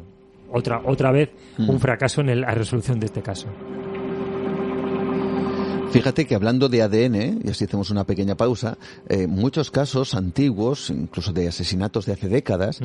se han resuelto gracias a una, vamos a decir, una nueva moda en donde, eh, bueno, pues la gente, eh, cualquiera tú, yo, cualquier persona, puede dar una muestra de su ADN simplemente para intentar descubrir cuáles son sus orígenes. Si uno, pues, eh, tiene un origen, incluso hay verdaderas sorpresas, ¿no? Puede tener un tanto por ciento británico o un tanto por ciento, Sí. pues, eh, de, de donde Mm. sea, ¿no? Mm. Y es curioso porque eso no deja de ser un banco, en este caso genético, de ADN y gracias a ese banco eh, se ha conseguido, por ejemplo, pues averiguar eh, cuál ha sido el asesino de un, de un crimen porque igual se encontró una- un resto de ADN en la escena, ese resto de ADN queda en un banco policial, luego se coteja con todas estas empresas y resulta que hay ciertas coincidencias en casos determinados, se va precisamente a ese individuo y se descubre que al menos alguien de su familia pudo estar implicado en ese crimen y de ahí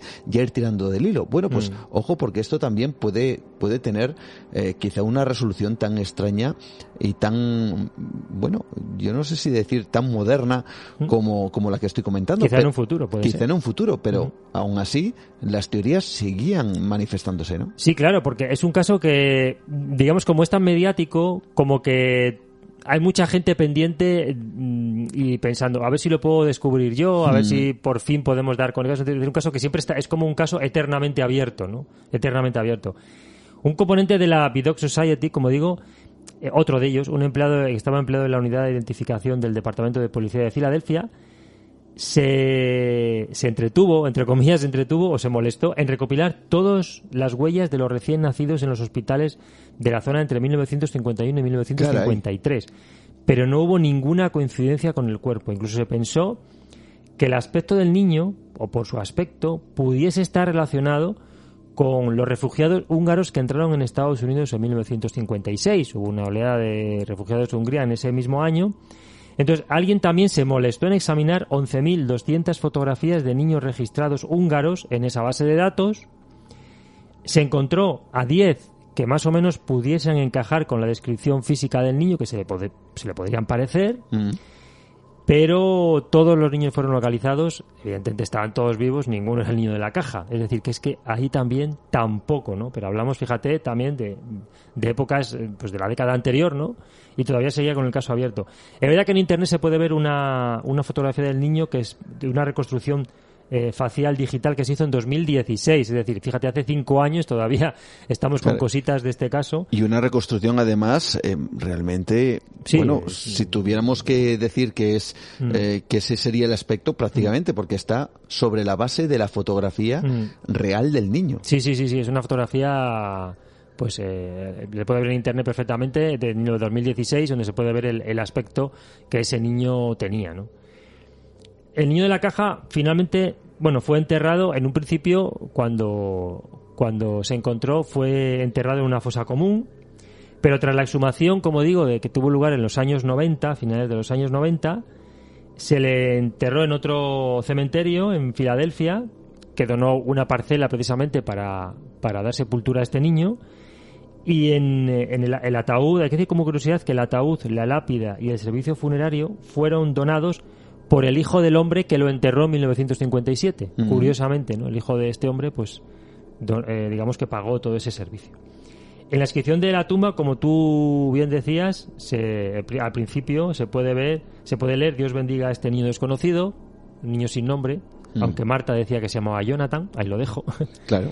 Y bueno, pues queda ahí siempre el misterio, ¿no? Pues sobre todo quién era este niño, por qué lo mataron, fue un accidente, bueno, pues todas esas preguntas quedan ahí, todavía no se han podido resolver, pero yo no lo descarto, porque como vemos todavía en la década de los 2000 todavía había mucha gente interesada y supongo que hoy en día todavía la hay, ya que en 2016 se hizo todavía esta reconstrucción de su rostro, pues quizá no descarto que algún día podamos descubrir quién era este niño realmente. Yo no lo descarto de todo al 100%, ni mucho menos. Y recordemos una vez más eh, esas eh, nuevas eh, noticias que nos llegan principalmente de Estados Unidos, de esos casos, insisto, que se resuelven décadas después Mm. gracias a esa cotejación del ADN y de estas empresas que, como digo, tienen su propio banco. Además, a nivel mundial, cualquier ciudadano puede acceder a esa prueba, pero claro, queda el ADN registrado ahí.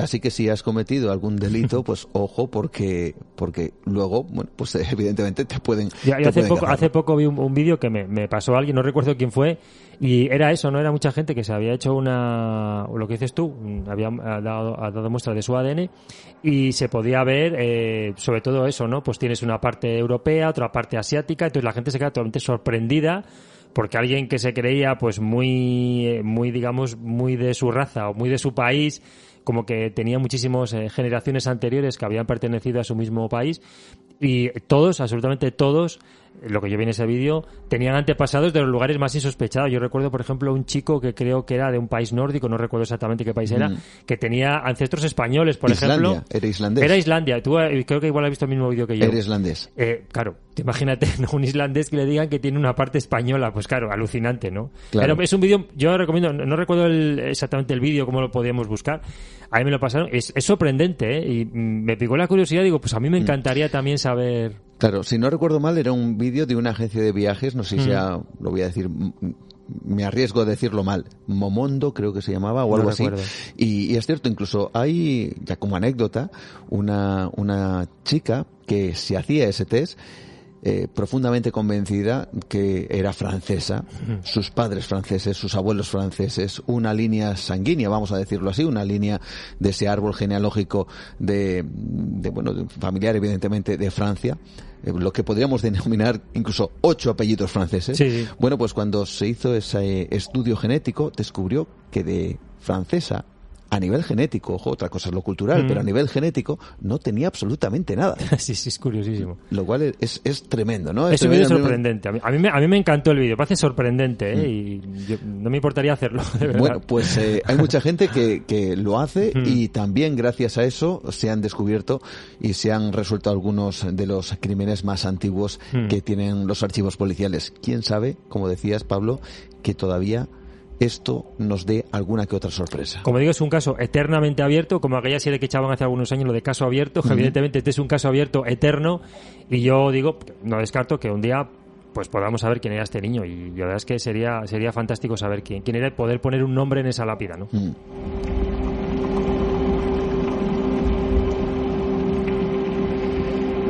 Los otros capítulos de la historia. Así que vamos a estar muy atentos porque quién sabe, en el futuro quizá, quizá vuelvas otra vez a, a traernos este niño, pero ya para ponerle precisamente ese mismo nombre. Desde que nos- si nos enteramos lo comentaremos aquí, desde luego. Desde luego que sí. Muchísimas gracias Pablo por estar esta noche con nosotros y una vez más por traernos estos otros capítulos de la historia. Muchas gracias, muy buenas noches a todos.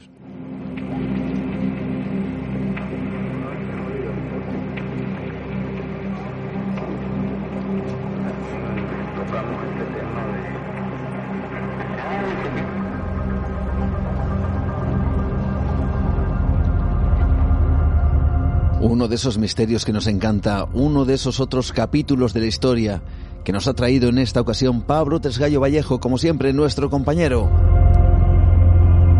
Estamos enfilando el final del programa de esta noche, última media hora, para, yo diría que cambiar un poco el derrotero, porque es cierto que esta noche nos hemos ido a través de, de la mente humana terrible, de personajes que, bueno, pues como decíamos al principio con César Alcalá, dibujaban en su vida una extraña línea entre la psicopatía y quién sabe si algún tipo de trauma, desde luego que muy mal llevado hasta el punto de acabar con la vida de otros, ¿no? También nuestro compañero Pablo Tresgallo Vallejo que nos ha traído esta historia criminal que todavía está sin resolver. Y ahora nos vamos, es cierto que mirando hacia la muerte, pero de otra forma, una forma diferente. Puede que una forma muy positiva, gracias a un buen y querido amigo llamado Enric Savarich. Vamos en busca de una mirada diferente, del otro lado, además a través incluso de una experiencia propia, una experiencia personal, que le hizo de alguna forma dejar, al menos por un instante, dejar de ser escéptico sobre si hay algo o no tras la muerte.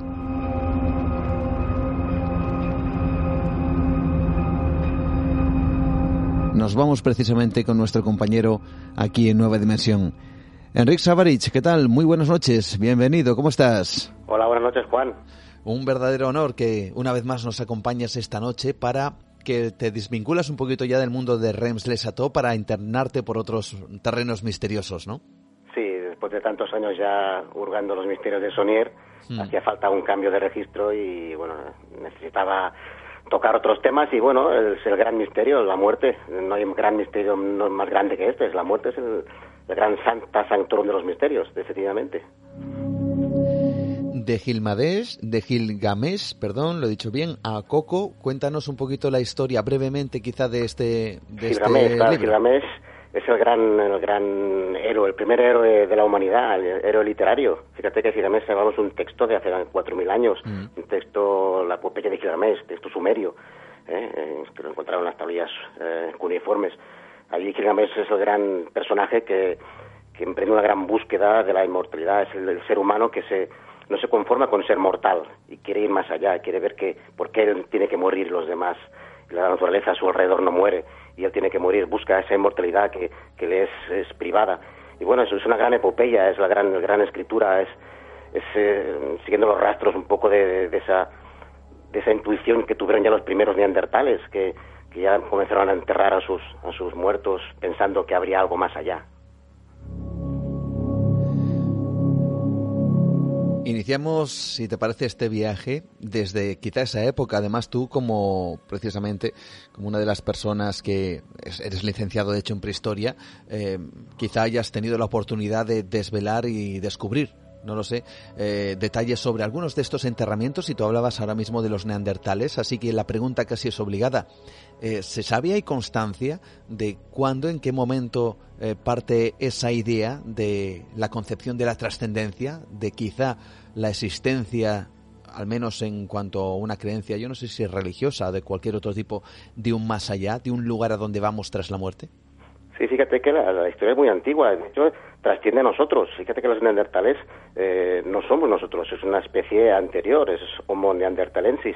Y Estamos hablando ya, ya hace 80.000 años que el hombre neandertal empieza a desarrollar la, la autoconsciencia, es, es consciente de su propia muerte, cosa que antiguamente el Homo, el homo heidelbergensis, que fue anterior a él, no la tenía aunque quizá empezaba a intuirle un poquito. Fíjate que en, en, la, en en la cima de los huesos, estamos hablando ya de 350.000 años, allí se, se realizaron grandes, y se están incluso hoy en día realizando grandes descubrimientos. Un- una, famosa bifaz, una, una piedra esculpida llamada Excalibur, que fue encontrada allí en el año 1998 y que se dice que fue ya el primer objeto eh, casi religioso y colocado en una tumba mm, ya intuyendo ese posible más allá, aunque no lo tienen ellos muy claro. Quien lo tiene ya defini- definitivamente claro es el hombre neandertal, quien ya entierra sus cadáveres ya con una, una posición fetal, con la cabeza ya dirigida hacia el oeste, los pies hacia el este, eh, generalmente estaban pintados eh, con ocre rojo, eh, incluso con un pequeño ajuar, con utensilios que ut- utilizaban en vida, los colocaban allí, incluso a veces pequeñas flores o plantas medicinales. Estamos hablando ya de un enterramiento ya con cara y ojos. Eh, eso ya pasa ya en una especie anterior a nosotros. No somos nosotros los inventores, entre comillas, de esa trascendencia. Son ellos, son el homo neandertalensis, es el homo neandertal que ya intuye que hay algo más allá. ¿Por qué lo intuye? Por esos dos motivos. Primero, su, eh, su conciencia va evolucionando, esa autoconciencia se crea, su cerebro evoluciona. Y también por la, la contemplación de, de lo que rodea a, a su alrededor, todo, todo es inmortal. Lo que siempre digo yo, todo nunca muere, su, la naturaleza no muere, las estaciones eh, se repiten año tras año, el sol eh, cada mañana vuelve a nacer, eh, todo pervive para siempre. En cambio, él, ¿por qué se resigna a morir? Esa, esa reflexión de ese primer neandertal y de por qué tengo que morir yo. Y entonces en su mente surge esa posibilidad de no morir. Es esa angustia ante la muerte que todos tenemos. ¿Por qué morimos? Eh, la tuvo en ese primer momento, se resignó y dijo, no puedo, no puedo morir. Tengo que crear, eh, crear algo que me permita vivir, vivir para siempre. Y en ese momento es cuando entierra, digo yo que siempre planta, planta a su, a su difunto y lo abona, lo abona con todos esos elementos para que nazca eh, y renazca en otra vida, que ese, ese es el origen, el origen del más allá, lo tenemos ahí. Ese primer origen del más allá, esa, ese atisbo hace, hace más de 80.000 años, en donde ya la mente, no la humana, no la nuestra, sino la de otra especie, eh, parecía tener esa conexión, lo cual nos plantea una posibilidad muy, muy curiosa, que es que diferentes especies tuvieran, ya no solo la humana, sino otras, ese mismo concepto. Eh, concepto que ha ido traspasándose, evidentemente, a lo largo de los milenios hasta nuestros días y que diferencia o se diferencia en función de las culturas y las civilizaciones. ¿Cómo es ese más allá en función de esas culturas que han ido, vamos a decir, que apareciendo y desapareciendo también a lo largo del tiempo? Claro, quizá eso lo llevamos en nuestro ADN y quizá en el ADN de Neandertal y que se fusionó con el nuestro, mm. ya tenía, tenía esa conciencia de, de la muerte y de la trascendencia. Y las culturas lo han reflejado claramente en los textos, en los textos literarios religiosos de todas las épocas, encontramos ese, ese concepto de, de pervivencia, de regreso de la muerte. Están, todas las religiones están obsesionadas en regresar, en regresar de la muerte, en no morir para siempre. Y los textos primitivos ya encontramos, eh, esos, esos, elementos. Pues solo hay que ir eh, al libro, de los muertos egipcio, ya nos hablan de, de, de, ese, de ese juicio de Osiris, ese viaje al inframundo, ese duat, ¿no? ese paraíso, y en que el, individuo realiza todo un, un, periplo para regresar y pesar su alma. Eso lo encontramos en muchas civilizaciones, incluso en el libro tibetano de los muertos también, donde se hace una especie de juicio también. Quiero decir que las culturas y las civilizaciones, mm, a pesar de no tener contactos entre sí, eh, ese, ese, ese acervo cultural, ese, ese ADN que tuvimos y que aún tenemos eh, de trascendencia, pervive y quede reflejado. Y lo que hablaremos luego sobre las FM, esas experiencias cercanas a la muerte que la gente actualmente sigue teniendo y que en la antigüedad también tenían, es muy interesante reflejar cómo hay esos paralelismos ¿no? entre esas experiencias en la antigüedad y las experiencias que tenemos actualmente, que son casi iguales y por no decir idénticas. Experiencias que desde luego también vamos a descubrir aquí en Nueva Dimensión con este trabajo de Gilgamesh Coco de editorial Guante Blanco de un buen amigo también común como es Oscar Fábrega que, también, yo no sé si has hablado con él respecto a estos asuntos, se ha interesado eh, por estas cuestiones y yo no sé cuál es tu visión personal o la de ambos, eh, ya que os conocéis y nos conocemos. Eh, ¿Cuál es ese concepto que tenéis sobre el más allá? ¿Creéis vosotros realmente que hay algo más? Bueno, es, es complicado. Yo, desde el punto de vista como historiador y como científico, soy bastante escéptico en un más allá, porque claro, cuando vas hurgando y vas tirando el hilo hacia atrás, vas viendo que el, origen de ese más allá, como te acabo de explicar, es un origen más, más práctico y, mundano a la hora de explicar esa posible pervivencia a, otra, otra dimensión. Eh, es una manera de poder, sobrevivir. Y de poder paliar esa, angustia que te decía al principio, ¿no? Ante la muerte tienes una angustia vital y si no la puedes eh, soslayar, si no puedes vencerla, no puedes tirar hacia adelante. Ese primer Neandertal la tuvo y tuvo que crear ese mundo paralelo para poder tirar hacia adelante, para poder vivir.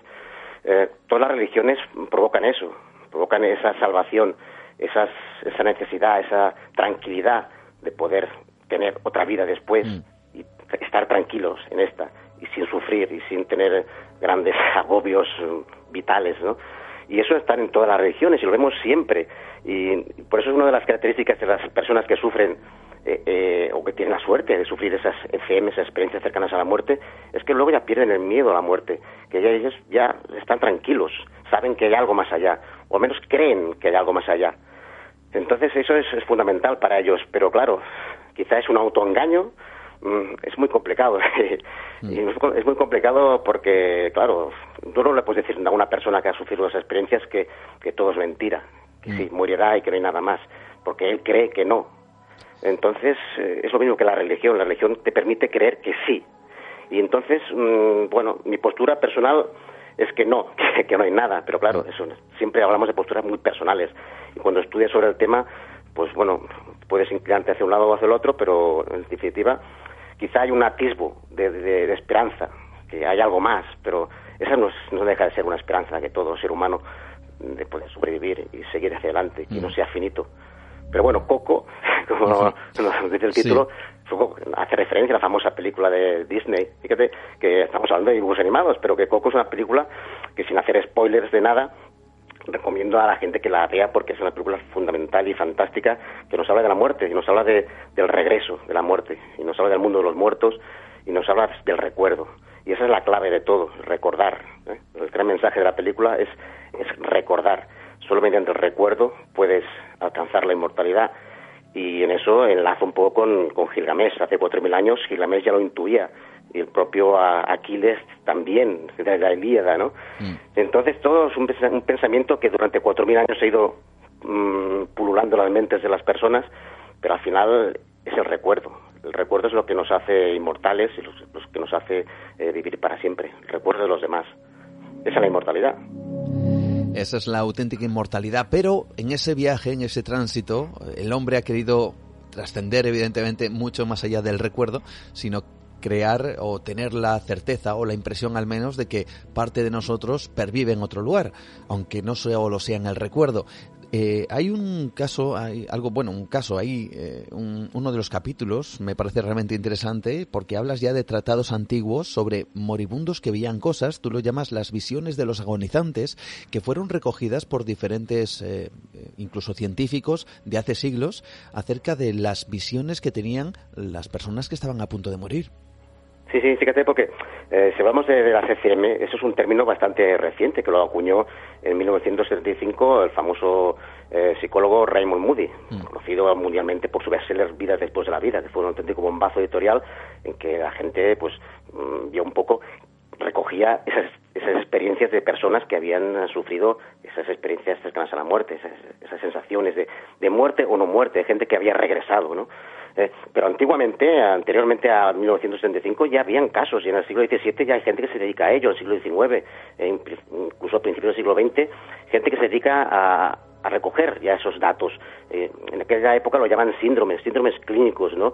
Eh, por ejemplo, en 1892, eh, un profesor suizo, Albert Heim, lo recoge como síndromes clínicos y hace unos, un estudio sobre, sobre alpinistas, gente que tiene eh, accidentes subiendo a la montaña y que caen, eh, caen y sufren esos golpes que les provocan esos, esos estados alterados de conciencia, esos regresos de la muerte. Él mismo lo sufrió.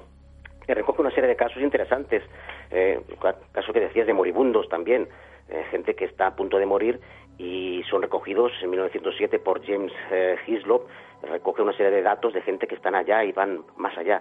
Y, y- en el fondo son esas pre, eh, pre-experiencias cercanas a la muerte, pre-Raymond Moody, que definitivamente hablamos, hablamos de lo mismo, hablamos de una serie de, de síntomas, de síntomas que Moody recoge, los eh, junta todos y dice que bueno, que es lo típico, ¿no? Lo que todos conocemos, ese ese túnel, ese esa luz al final del túnel, esa sensación de paz, de quietud, de tranquilidad, de viajar eh, a través fuera del cuerpo, sobre todo de reunirse con personas fallecidas, es- está en el acervo un poco popular, de todo el mundo lo, ha visto en, el cine, en las novelas, ¿eh? experimentar eh, una visión panorámica de toda tu vida, mm, al final regresar, eh, regresar y sobre todo eso que te decía al principio, tener efectos sobre tus vidas, ¿no? La gente que ha regresado, entre comillas, siempre, esa gente que ha regresado no ha tenido ya temor, eh, Mm. temor a la muerte, ha perdido la- el miedo a esa muerte y ha hecho que tenga una vida más, más plácida, más tranquila. Pero fíjate que Moody lo que hace es recoger todo esto y lo publica el libro y bueno, a partir de ese momento pues ya la ciencia también, hablaremos de la ciencia, pone manos en el asunto y empieza a, a dar su, su visión del tema, ¿no? La ciencia es, es escéptica, se basa en, en pruebas, en evidencias y claro, la, la ciencia dice que bueno, aquí, aquí todo es explicable. Desde el punto de vista de la ciencia, todo está en el cerebro ¿eh? y no hay nada fuera del cerebro. Por tanto, mm, la respiración, ¿eh? cuando se detiene, cuando el latido cardíaco se, se para, eso es la muerte y no hay nada más. Eso es lo que se pensaba hasta hace poco, pero fíjate que a raíz de, bueno, en los años 60, 70, eh, se realizó un famoso informe, el informe Harvard, donde la muerte ya cambia un poquito. Ya para estar muerto no solo hacía falta que se detuviera el corazón o la respiración, sino había un tercer elemento a tener en cuenta, que era el cerebro, la muerte cerebral. A partir de esos años ya, para que una persona estuviera muerta, tiene que tener muerte cerebral. Si no, pues no, no se puede considerar que estaba muerto. Era un elemento diferente, distorsionador. ¿eh? Eh, ¿Qué pasaba entonces? Bueno, pues que aparecieron diferentes elementos técnicas de reanimación cardiopulmonar, las llamadas IRCP, que rescataron a gente que aún no había muerto del todo. ¿eh? Y eso es una, un poco clave en el asunto, porque hay un, hay un impasse eh, importantísimo entre que se detiene el corazón, se para la respiración, hasta que el cerebro deja de actuar. Pueden pasar minutos, pueden pasar, incluso a veces pasan horas. En ese, en ese tiempo, el corazón ya no late, pero la sangre aún bombea hacia el cerebro. ¿Y qué pasa? El cerebro aún está activo, el cerebro no ha muerto. Hasta que el cerebro no muere, hay recuerdos, hay explicaciones de cosas, la gente puede narrar cosas que han visto. Típica escena en un hospital, una persona que ya se considera que ha muerto y está escuchando lo que están hablando los médicos y luego se lo explica. Yo he escuchado que me han dicho esto, que ha pasado lo otro. Quiero decir que hasta que el cerebro no ha muerto del todo, pueden pasar esos minutos, incluso horas, en que bueno ha sido reanimado después por esos eh, RCP que antiguamente no existían, que a partir de los años 50 se pusieron de moda y vuelve a la vida un poco, pero claro, no es que vuelva a la vida, es que nunca ha estado muerto del todo. Simplemente ha sido rescatado un poco de ese impasse entre la falta de respiración hasta el, el latido cardíaco, digamos, hasta el, el oxígeno al cerebro, que es la muerte cerebral absoluta. Después de la muerte cerebral ya no hay nada. Eso es lo que cree la ciencia, claro, pero luego está la otra, que podemos hablar también, está el- la otra la cara de la moneda, que es lo que creen los, los, los demás, ¿no? Lo que cree la, lo que no es la ciencia, que es la prueba de la ciencia del alma, por ejemplo, ¿no? El, el alma, ¿qué es el alma? ¿No? La gran pregunta. Lo que De- dentro todas de, las religiones y todos los textos religiosos de la época, ahí se cree que hay algo más que está fuera de esa mente. Y es un poco lo que choca a la ciencia con, con la religión, con la expresión religiosa, el tema del alma. Iba a comentar que dentro de, de- de este trabajo eh, tú dedicas una parte, evidentemente, a, a poner esos, esos estadios o esos estados o esas fases en donde la persona que está, como, diga, como decimos, en ese umbral de la muerte, percibe o recibe este tipo de información o de visiones.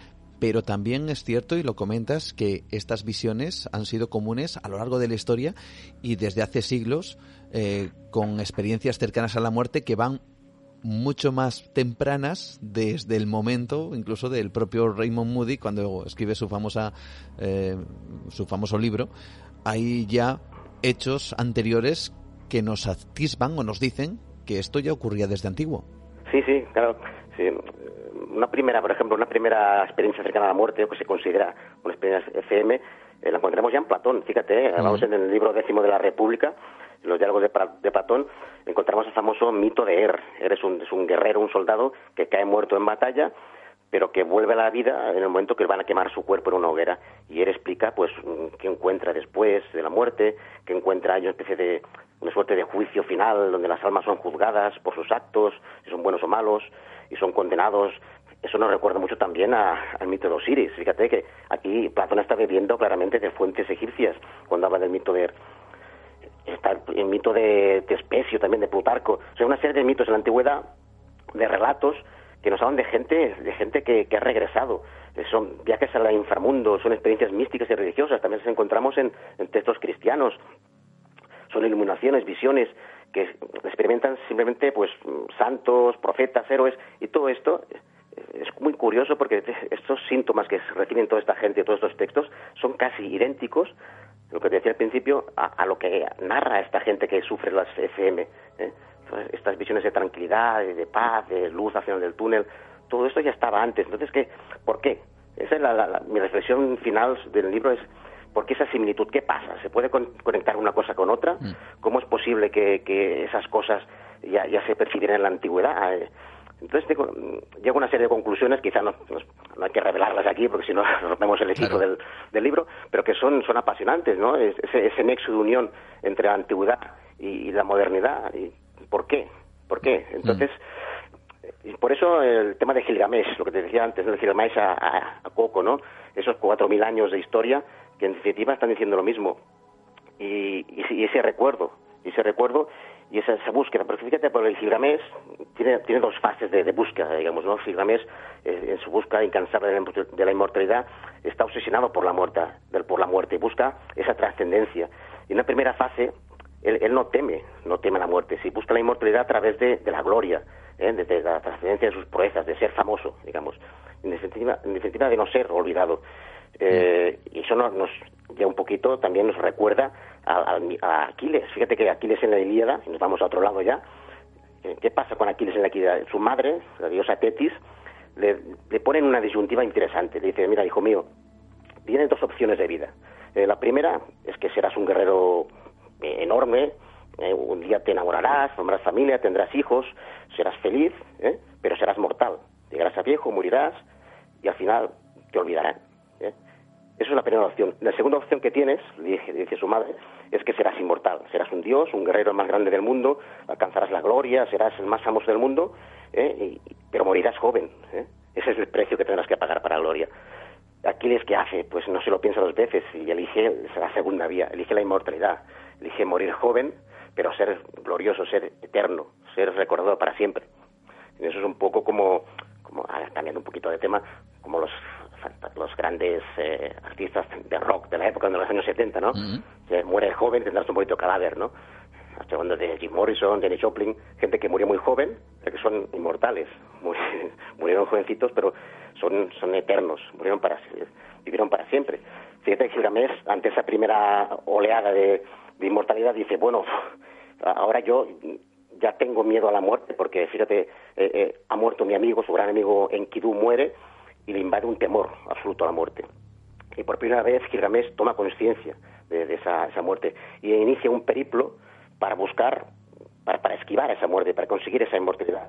Y en ese largo viaje, esa peregrinación eh, en busca de esa inmortalidad, se encuentra con un personaje que se llama Unapistim, que de momento no nos dice nada, pero Unapistim, y abro un paréntesis, no deja de ser el Noé bíblico, porque Unapistim es el primer personaje que, que se hace un arca, que, que recibe un diluvio universal, y es exactamente igual a la historia de Noé. Básicamente que Noé se basó en este relato sumerio para, para hacer su relato.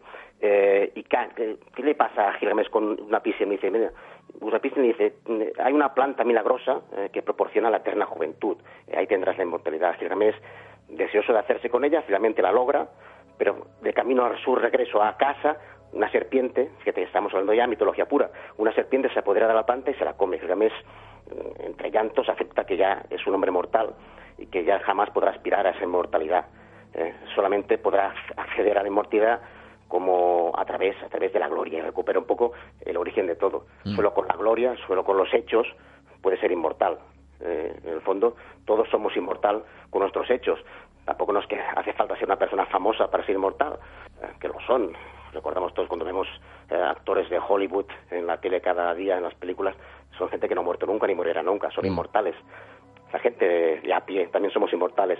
¿Por qué? Porque nos recuerdan todos, nos recuerdan nuestra familia, eh, es una escena fundamental. Y voy a hacer un pequeño spoiler de Coco, sí. en que hay un, un esqueleto en el mundo de los, muertos, los muertos que está a punto de desaparecer, se está difuminando.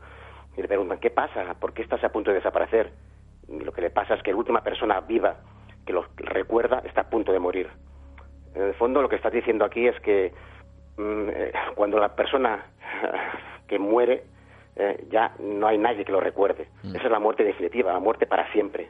Eh, si quieres vivir para siempre, siempre tienes que conservar a alguien que te recuerde, y mantener la cadena de recuerdos.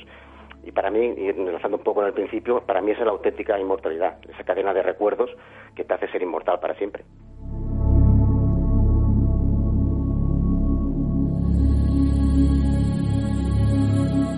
Gracias, Enrique Savarich, de verdad, por estar esta noche con nosotros. Nos has traído este de Gilgamesh a Coco, este libro de editorial Guante Blanco, muy personal y con historias realmente fantásticas y alucinantes que espero que los oyentes y los lectores descubran. Muchas gracias, pues de verdad. Muchas gracias Juan. Ha sido un placer estar contigo otra vez y, bueno, un saludo para todos.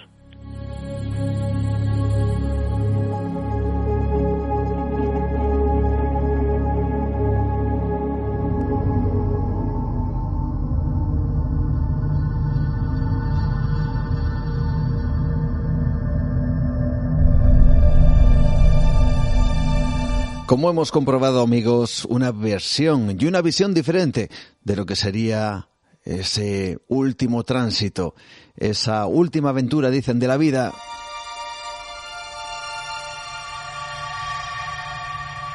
Agradecer, por supuesto, a todos nuestros invitados de esta noche que nos han llevado a través de esta ventana al misterio, que nos han hecho vibrar, que nos han hecho viajar por diferentes eh, lugares, unos más oscuros que otros, hay que decirlo, pero en definitiva, un mundo plagado de conocimientos, un mundo plagado de misterios, un mundo que tiene cabida aquí, en Nueva Dimensión.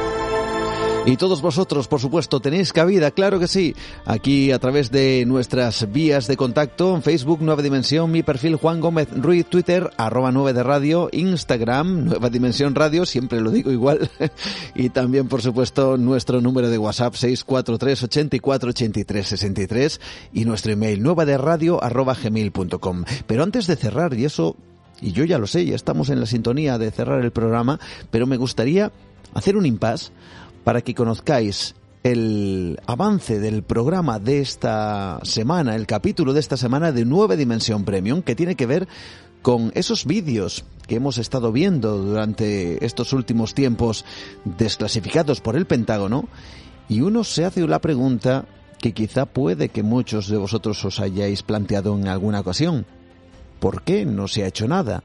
Me refiero a ¿por qué solo se ha recogido la imagen pero aparentemente esos cazas, ese sistema de defensa, no ha ido a interceptar estos objetos. Parece algo extraño. Bueno, pues puede haber toda una razón que intentamos explicarte en el capítulo de esta semana de Nueva Dimensión Premium.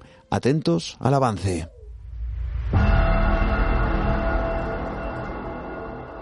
Yo estoy en contacto con Susan Goff, que es la vocera del Pentágono, de las tres Fuerzas Armadas, me ha contestado el mail hoy mismo donde dice, sí, fuimos nosotros los que confirmamos eh, algunas, tenemos algunas fotos sacadas desde cabina, que cuando dice que el video es real o auténtico o tomado por personal naval, está diciendo solamente eso.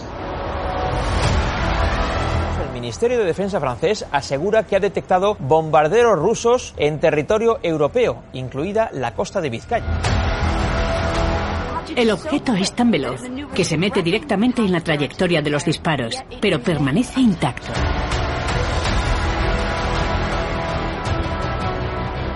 El comandante de la compañía ordena que todos se pongan a cubierto en los búnkeres. Lo hacen, pero el ovni los sigue y los sobrevuela, quedando inmovilizados entre el enemigo de abajo y el ovni de arriba.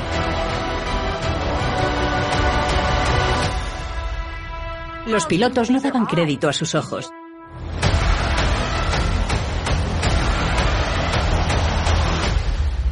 Benjamin Chidlow, que era el jefe de defensa aérea, dijo públicamente que nos tomábamos en serio a los ovnis porque eran muy peligrosos.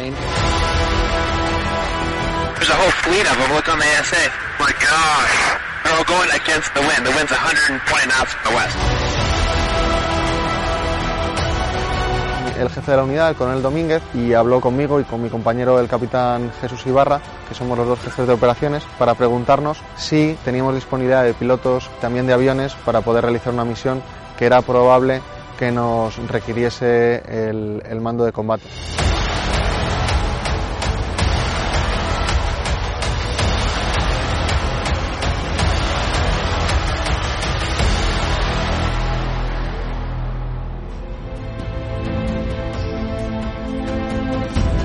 Y ahora sí, os emplazamos a la semana que viene. Dentro de siete días volveremos con más nueva dimensión, con más misterio extra, con más nueva dimensión premium. Nos encontramos, por supuesto, en Onda Cero, madrugada del miércoles al jueves en No Son Horas y también en Radio Nacional de España, en el Espacio en Blanco, a través de las redes y también de vez en cuando contándoos alguna historia alucinante. Atentos porque dentro de poco llegaré con una que espero que os encante. Hasta entonces ha sido un verdadero placer como siempre que hayas querido que nosotros hayamos entrado al menos durante un par de horitas en tu vida para llenártela de misterios y de enigmas. Así que hasta entonces, muchísimas gracias como siempre. Saludos de Juan Gómez. Adiós.